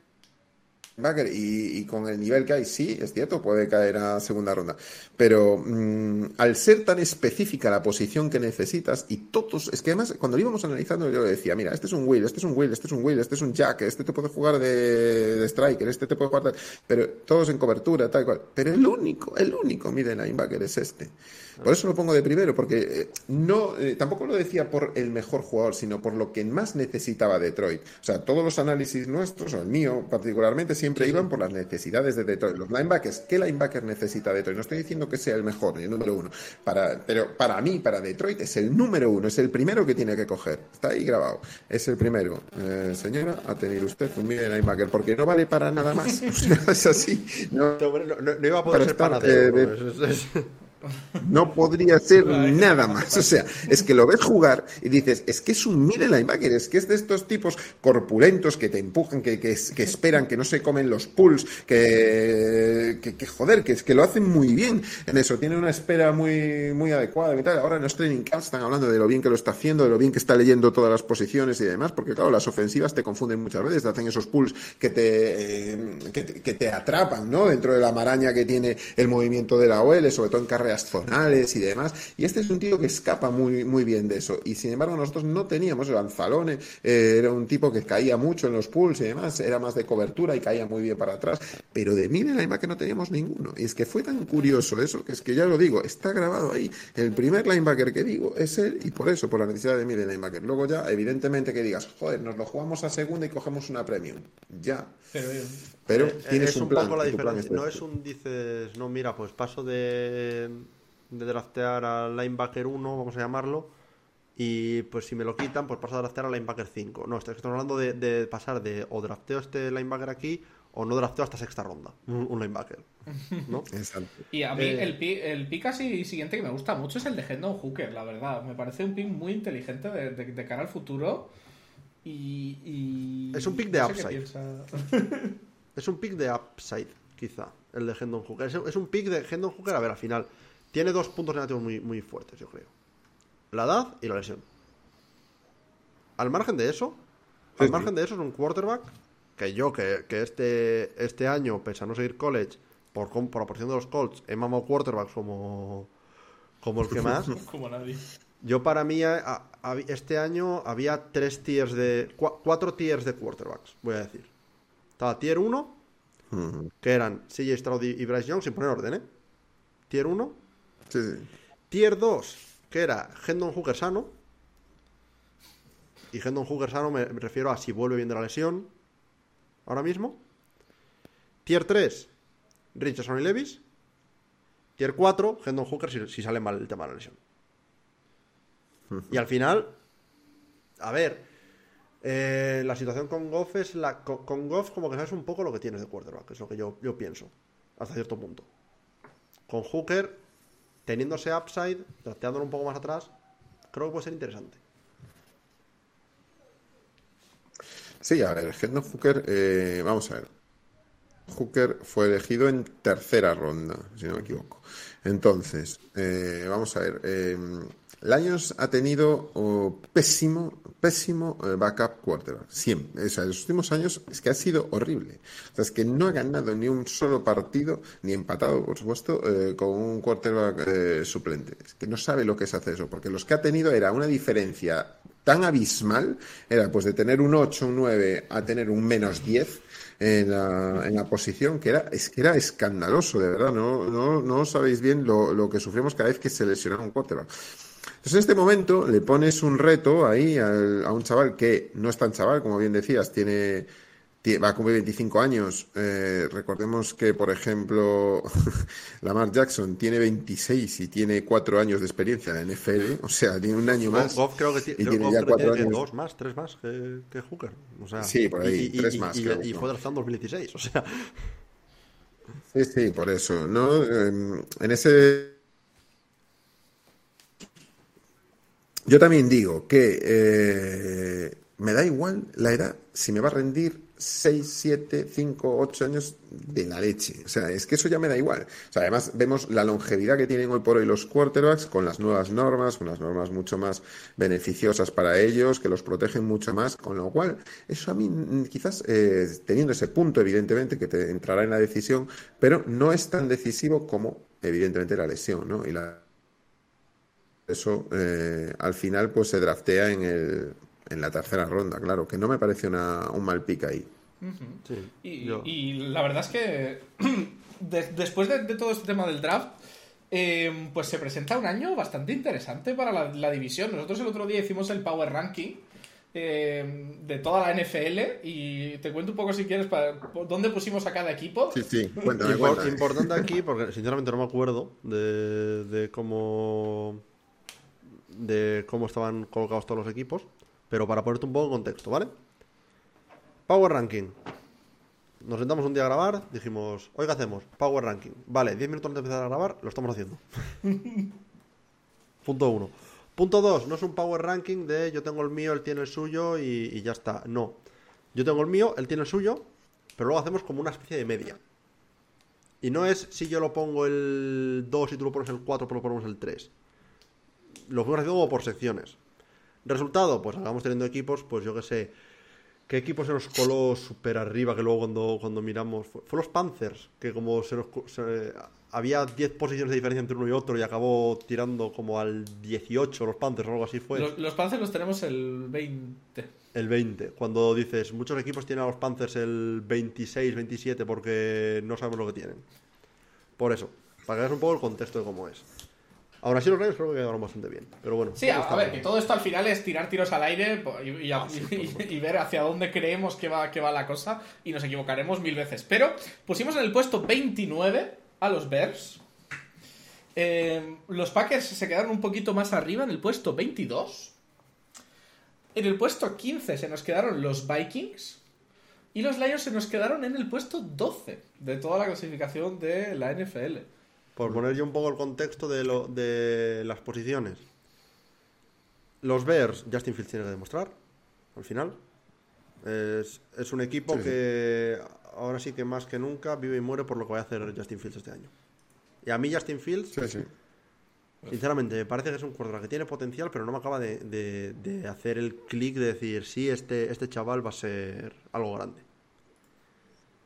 Los Packers. Es la, la- eterna incógnita de qué demonios va a ser Jordan Love. Y luego el Vikings Lions, que es un poco donde igual la gente puede diferir en opinión. Los, Lions, los Vikings tienen el, récord muy inflado por la suerte que tuvieron los partidos de, una- de un resultado. Yo creo que. De, de un- de una posesión. Yo creo que si pones a Lions y a Vikings a jugar 10 partidos, ganan más los Lions o los Vikings ahora mismo. A ver, los Vikings perdieron jugadores importantes. Uno de los jugadores más importantes que a mí más me gustaba del NFL es Eric Kendricks, ¿no? Es un, es un jugador eh, vital, ¿no? Para ellos. Eh, pierden pues gente como Zadarius Smith también y luego pierden a gente como...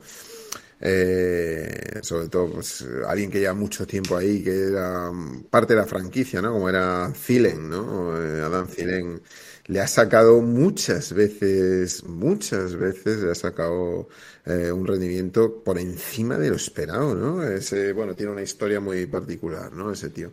Entonces te quiero decir que, que bueno, mm, ahí han perdido cosas y luego Dalvin Cook, por supuesto. Lo, lo de, lo de Eh, Dalvin o sea, lo- Cook es, es perder un elemento. A ver, también es verdad que al final es, es lo que hablamos siempre. Los running backs es que se están devaluando a una velocidad en la NFL que, que no es ni medio normal. Pero yo, de hecho, lo, lo hablábamos con App la, la semana pasada hablando de del tema Villan en los Falcons. A la velocidad a la que se devalúa un running back, Villan Robinson se puede argumentar que es el mejor jugador de este draft. Pero no sé yo si los Falcons le van a poder sacar el rendimiento suficiente en 5 años, que es un poco el, el- el tiempo medio que te dura un running back en la NFL hoy en día.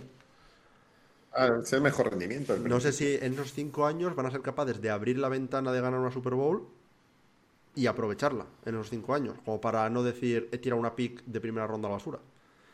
El- y, y un, y un ejemplo de este tipo de, de tal es, pues lo hemos visto con Sick, lo hemos visto con, con otros running backs, lo estamos viendo ahora con Dalvin Cook como un jugador que era, no voy a decir el 50% del ataque, pero un, un punto fuerte del ataque de, lo- de los Sí, hombre. Vikings, que decían, no, mira, ya, ya nos las apañaremos. Era la amenaza que tenían ahí también. O sea, no solo era el. No solo era la- el tema de importante cuando cogía el balón en las manos, sino también era importante cuando estaba solamente su presencia en juego, ¿no? Porque yo, claro, es, eso motivaba que los linebackers y demás, pues, y algún jugador más en el Edge y demás, estuviera pendiente de por dónde iba Dalvin Cook y qué iba a hacer Dalvin Cook. Y eso te obliga a dejar más libre a otras piezas, como puede ser, pues en este caso, Jefferson, ¿no? O incluso el mismo Hawkinson cuando está libre, o incluso lo bien que se portó KJ Osborne, ¿no? El año pasado. Entonces, bueno, pues eh, yo creo que, que eso es así. Eh, Dalvin es como una visa atractiva, ¿no? Atrae a todo el mundo ese, ese visionado hacia él, que aunque Mattison lo, lo hizo también bien y lo hace bien, es un buen corredor, pero no, no tiene ese, ese plus que te da Dalvin Cook que, que lo va a tener toda la vida. Y es raro, fíjate tú, tú decías lo devaluado que están y efectivamente dio nada, lo intentaron vender antes, o sea, y no, no fueron capaces, lo tuvieron que acabar Yo, cortando. yo lo, lo que tú hablas de- del el valor solamente tiene la presencia del jugador en el campo. Yo lo llevo viendo tres años con los Titans. El ataque de los Titans eh, es Derrick Henry, pero no porque Derrick Henry te haga 2.000 yardas estando sano, sino porque Derrick Henry está en el campo y el motivo por el que funciona el play action de los Titans es porque Derrick Henry está en el campo. Si Derrick Henry no está en el campo, esa amenaza no es tan grande, por lo cual la defensa no se centra tanto en él, por lo cual no funciona tan fácilmente ese play action. Sí, sí. Es así, es así, es así. Le, le pasaba a Calvin Johnson cuando estaba en Detroit. Tú tenías a Calvin Johnson en un Y lado. el, y el otro lado iba, iba, a lo mejor por narices. Iban dos. Estaban dos cornerbacks eh, con él. Y había- hay una imagen muy buena. No me acuerdo qué equipo era. Que le temblaban las piernas a que estaba se ponía el temblor de las piernas. Tú, tú cuando veías a Calvin Johnson eh, alineado en el X, ¿no? Y veías al cornerback rival, decías, joder, es que hay una superioridad tan flagrante. O sea, ya veías tú, esto es, eh, o sea, ponla ahí, ponla ahí. O sea, es que no hay otra opción. O sea, es, es decir, mira, este, este tío es mejor que el que tiene enfrente, da igual lo que le pongas. Luego acababan poniéndole dos y tres y, demás. da igual, no. Una pierna. Sí, sí, sí, sí. O sea, pero, eh, pero un poco viendo de cara a eso, al- al- a, lo que tiene pinta que puede pasar este año que viene, ¿cómo ves tú la división? O sea, ¿qué, ¿cómo crees que va a quedar? Pues mira, te voy a decir cómo creo que yo va a quedar. Yo creo que va a quedar, fíjate tú, eh, y te voy a decir de manera sorprendente, pero yo creo que yo voy a apostar por Detroit que la gana, que gana la división. Yo espero que Jameson Williams cuando llegue no, no se encuentre con, con un cero, ¿no? El marcador, sino que tengamos algunos, y sobre todo Lions, que es más diésel, ¿no? Que va más poco a poco hasta que engrasa todo. De segundo voy a, fíjate tú lo que te voy a poner, eh, seguramente me equivoque, pero, pero voy a poner a los Bears de ¿Confías segundo. en Fields? Para Y- que... Voy a confiar en Fields, sí, confié mucho en college con él. Le voy a dar esta. Este año tiene que demostrar ya de una vez, ¿no? Lo que es. Este es el año del sí o sí, macho. O sea, si, si no lo consigues ya, no hay nada que hacer, ¿no? Tienes ya receptores de calidad, Es esa un DJ poco- Moore ya es un poco la muy. situación en la que estaba tú el año pasado, si lo piensas. Es el año, es el año. El- ¿Qué sucede? ¿Qué me sucede a mí? Que yo creo que los Bears siguen sin dar ese paso adelante en la línea, en la línea, ¿no? En la protección.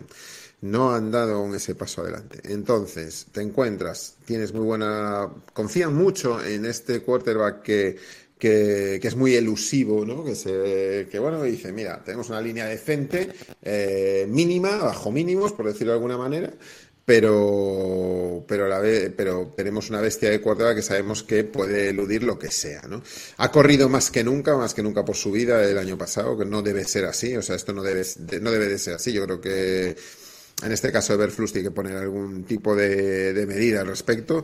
Tener a DJ Moore ya va a ser una amenaza muy importante, muy trascendente. Tiene unas manos espectaculares una separación brutal. Parece un jugador de primer orden. Eh, y, y bueno, vamos a ver. Yo creo que eso va a funcionar. Yo creo que no sé qué me da a mí. Y sobre todo porque por defecto de los otros dos. Vikings viene de perder piezas muy, muy, muy importantes. Es raro que se vuelva a dar la misma suerte que el año anterior. Eh, estamos hablando de Cousins, que ya es otro año más. Cuidado. Eh, y ya te digo, yo no. Yo veo por dentro Bears y luego. Packers eh, quizás es más mi deseo que otra cosa que quede de último, pero eh, no veo en el quarterback, no veo, no A lo ver, veo. yo- yo no creo lo veo, que- sinceramente. Hablando de los Bears, en realidad, si lo piensas, ya fueron el equipo con el mejor juego de carrera en yardaje, por lo menos, de la liga el año pasado. Si lo piensas, dices, es que Fields, con que, con que, con que des un pasito adelante en el juego de pase, Hmm. este ataque ya debería empezar a funcionar algo. Podría haberlo. A ver, yo es que es eso, al final.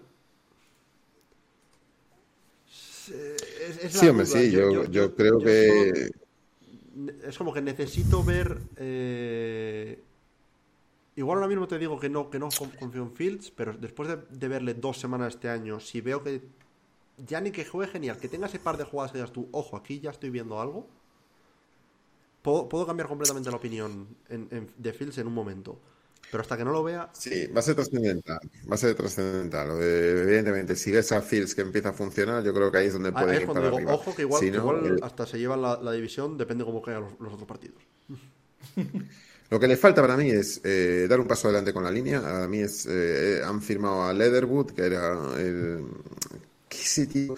Joder, era, era un blue chip en, en Alabama, era eh, no triunfó en Raiders, lo metieron de right tackle, después lo metieron de guard y no acabó funcionando. Y a mí parece un buen jugador, eh, no sé si aquí funcionará, pero sobre todo le falta, le falta pass rush. Es que le falta pass rush, es que esa es otra de las claves que le falta, ¿no? Por eso tampoco lo Yo- pongo de primero, pero bueno, es yo- yo otra de las dudas. conocimiento cercano de Iberflux, de, de cuando fue coordinador aquí en Indianápolis. Sí. Y con Iberflux yo te puedo decir que es que es una defensa que, que precisamente lo que es es muy pasiva, la defensa de Iberflux. Hmm. Es una defensa de vamos a intentar que cometas errores. Y, y yo, a ver, yo me pasa a veces que veo a otros equipos jugar eh, que no son los Colts, equipos que tengan buen pasas. Digo, joder. Digo, si es que resulta que, que entre, entre comillas no es tan difícil meter presión como parece que lo hacemos nosotros, ¿no? Eh, porque yo, No, pero es que no tienen Claro. a nadie, es que Bears no, No, tiene claro. a nadie. Es que tú piensas que perdieron a Robert Quinn, perdieron a Khalil Mack, perdieron a Roquan Smith. O sea, te quiero decir que Sí, sí. han perdido gente que metía Y- sus y- presiones, ¿no? Y sobre la pérdida de Roquan Smith, voy a decir que tampoco me parece tan horrible como puede parecer, por el hecho de que si una cosa ha hecho Iberflux muy bien, ya no solo en, en Indy, sino anteriormente en su etapa en, en Dallas, es trabajar con linebackers. ¿Sabes? Eh, es, es una- es un entrenador que le saca rendimiento a los linebackers. Pero. Pero sí, tiene una defensa pasiva. Y yo, y yo me acuerdo de. de un partido que nos ganó Minshew a base de lanzar pases a la, a la flat. ¿Sabes? Y, y- y como Indy jugábamos un cover 2 que era dejar 7 yardas de separación. Claro, la- la- a base de pases de 4 yardas, pues Minshew nos acabó con 40 pases completos para 200 yardas. ¿Sabes? es eso. Yo es lo que veo con, con, con Chicago. Lo de, lo de Minnesota, sí, yo, yo creo que se van a, llevar un bajón este año. Porque no, no es sostenible lo que hicieron el año pasado. Y si suman las pérdidas que han tenido, pues ya está. Y Green Bay, ya te digo, si tienes en cuenta la incógnita, yo no voy a, no voy a juzgar a nadie por donde ponga Green Bay este año, porque puede variar de, de llevarse la división de calle si Jordan no funciona a, a- a- a no comerse nada y estar en, en la carrera por Caleb Williams el año que viene. Es que veo los dos extremos perfectamente posibles.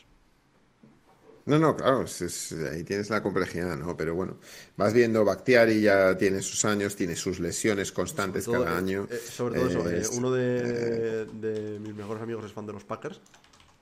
Y es que yo le, le estaba preguntando to- todas las semanas, digo, ¿qué? ¿Bactiari qué?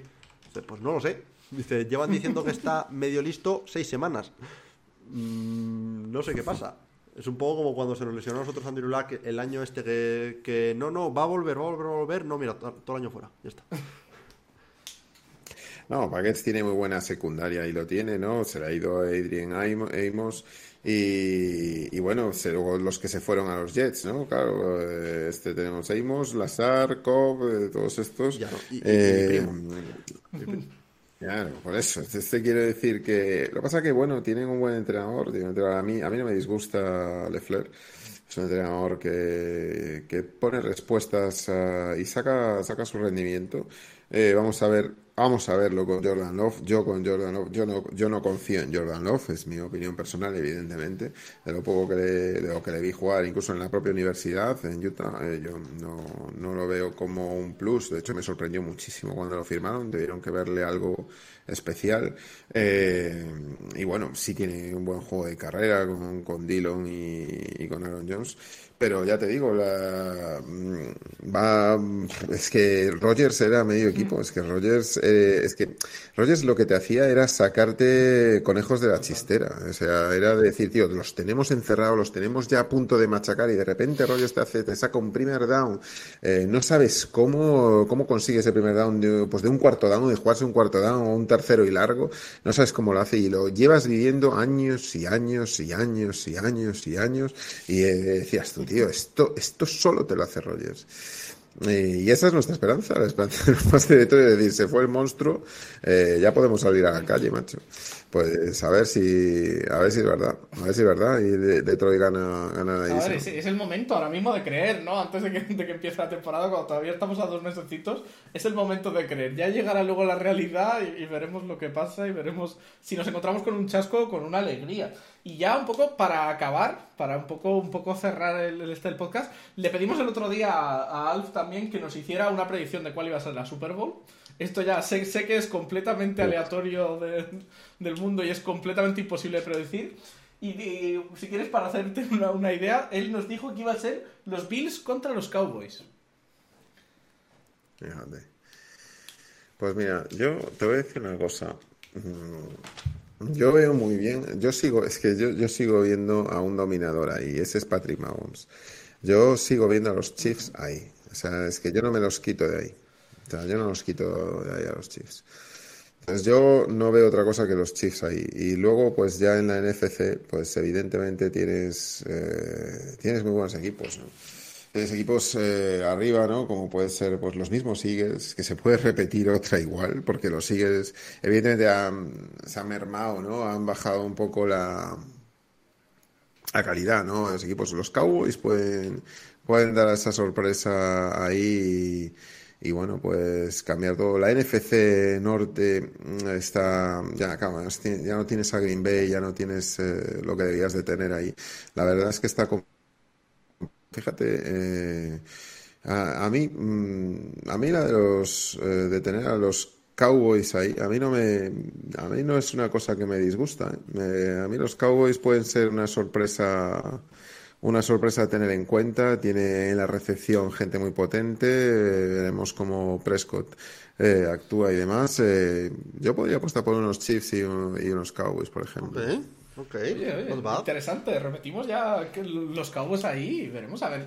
Veremos a ver. Ya Sí, quedan los Cowboys, yo eso. siempre pero- simpaticé, yo siempre simpaticé con los Cowboys, siempre, siempre fue una, una simpatía que tuve con ellos desde que empecé con el Madden, me acuerdo yo en aquel 93, eh, y seleccionabas ahí al 8 y al 88 Y ya está. y empezabas a con los numeritos y no, no, la verdad que era un equipo por- de los 90 que te atraía mucho, ¿no? Con Troy Aikman y demás.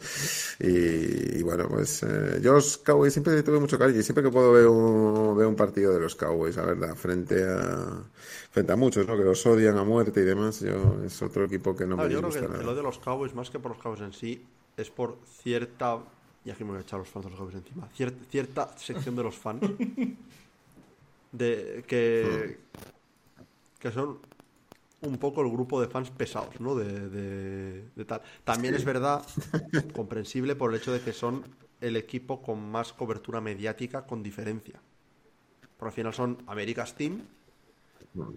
Y, y- Sí. y da, y da igual, lo- lo- eh, mientras que yo, por ejemplo, como fan de, de un equipo de mercado pequeño, bueno, también en tu caso con los Lions, la cobertura que tienen los Colts va directamente ligada al número de victorias que tengamos. Es así de simple. Sí, sí. En el caso de los Cowboys, ¿no? Los Cowboys pueden, podrían acabar una temporada 0-17 y se seguiría hablando de ellos eh, el mismo tiempo que se habla de los equipos que, que están en, en playoffs o de los equipos que llegan a la Super Bowl. Y eso también, oye, hace, hace que dé una, una sensación de, de, pues bueno, mm, de que haya gente, puedes llamarlo envidia, puedes llamarlo simplemente cansancio de, de, de hablar de ellos, pues puedo entender que a la gente le caiga mal el equipo, al final. No, a ver, yo, yo sinceramente, eh, yo creo que, a ver, los Cowboys son, pa- para mí es un equipo que, que es lo que te digo, le tengo cariño desde ese momento, ¿no? Fíjate tú qué, ton- qué tontería por jugar a- en la Sega Yo- Mega yo le tengo Drive. cariño a los Jets por el simple hecho de que eran el otro equipo que estaba con los Colts en esa demo que jugué. O sea, es que al final, al final los cariños a los equipos se tienen por cosas raras. No... Muy caprichoso eso. Sí, por cosas raras, por cosas muy raras. Y yo lo tenía por eso, que puedes decir San Francisco, pues también podrías jugar con San Francisco ahí. Yo me, estaría mal esa Super Bowl. Evidentemente, si pudiera estar Detroit, pues mucho mejor, pero no, no, no, no tiene el cuaje que, tienen que tener estos equipos eh, y que luego a mitad de temporada ya se van formando más, porque incluso van haciendo, eh, antes de, de que finalice el plazo para firmas, pues siguen reforzándose mucho, ¿no? Entonces vamos a ver ahí las caras nuevas que van viniendo, ¿no? Recordamos el año pasado con McCaffrey cómo le cambió la cara a los, Pues sí. a los San Y, Francisco. y ¿no? una cosa Entonces- bonita que creo que tiene la NFC es que realmente la NFC es una conferencia que está muy abierta, en realidad. Eh, en, en la AFC realmente es que todo pasa por, por, por Kansas City y, y es, el, es, es la conferencia de Kansas City y los demás jugamos en ella. Pero la NFC sí que es verdad que aunque tiene tu par de equipos que igual despuntan, la, la separación no es tan grande y, y- y se puede argumentar perfectamente que el- unos Eagles, unos Cowboys, unos 49ers tengan un año un poco más bajo y que mismamente unos Vikings van a tener un año fuerte, unos Seahawks tengan un año más fuerte tal y de repente se planten en, en la Super Bowl por eso. Tal cual, Y es lo que hace esa conferencia muy bonita, tal cual, tal cual. en mi opinión. Sí, sí, sí. No, no, sí, sí, vamos a ver también. Yo tengo mucha curiosidad por ver también a los New York Giants, a ver cómo, cómo evolucionan y demás. eh, pero bueno, vamos a verlo, vamos a verlo. A ver cómo, cómo va todo, pero bueno. Va a ser interesante, va a ser una temporada bonita, ya verás. Y pues un poco con eso hemos llegado al, al final, ¿no? Hemos llegado a... hemos hablado largo, largo y tendido de, de todo, de todo lo que se, se nos ha planteado al final, del North, de los Lions, del año pasado, de este. Y, bueno, Nada, con esto eh, cerraríamos. Darte las gracias, Jorge, por, por acompañarnos este casi par de horitas. eh, que la verdad, no sé qué te habrá parecido, a mí me ha parecido muy ameno, muy, muy buena conversación. Eh, y nada, como, como siempre deciros, recordaros, eh, tendréis en la, en la descripción, gracias Jorge de nuevo por, por cedernos ese par de copias de, del primer eh, número de, de Crónicas Lombardi para, para sortear. Y nada, como siempre. Eso lo decidís vosotros, eso ya decidirlo. Sí, ya te digo, lo más probable será que sea por, por nuestro Twitter, lo más, lo más fácil, porque creo yo que es para, para poder eh, sortearlo. Y bueno, eh, por supuesto, si queréis saber más sobre el proyecto, podéis seguirlos precisamente en Twitter, en arroba cr-lombardi, o en la, o en la web de, de Crónicas Lombardi también. Por nuestra parte, muchas gracias a todos. eh, nos podéis seguir en nuestras redes sociales, arroba el tailgate en todos lados, básicamente. Eh, arroba CholiG en el caso de Choli, arroba Cruciano95 en, en- en mi caso, arroba JEdu Fernández en el caso de Jorge. Y nada, nos podéis seguir también en todas las plataformas de, de podcast, iBooks, Spotify, Google Podcast, Apple Podcast, todo eso. Muchas gracias y nos vemos la semana que viene. Adiós. Gracias, chicos.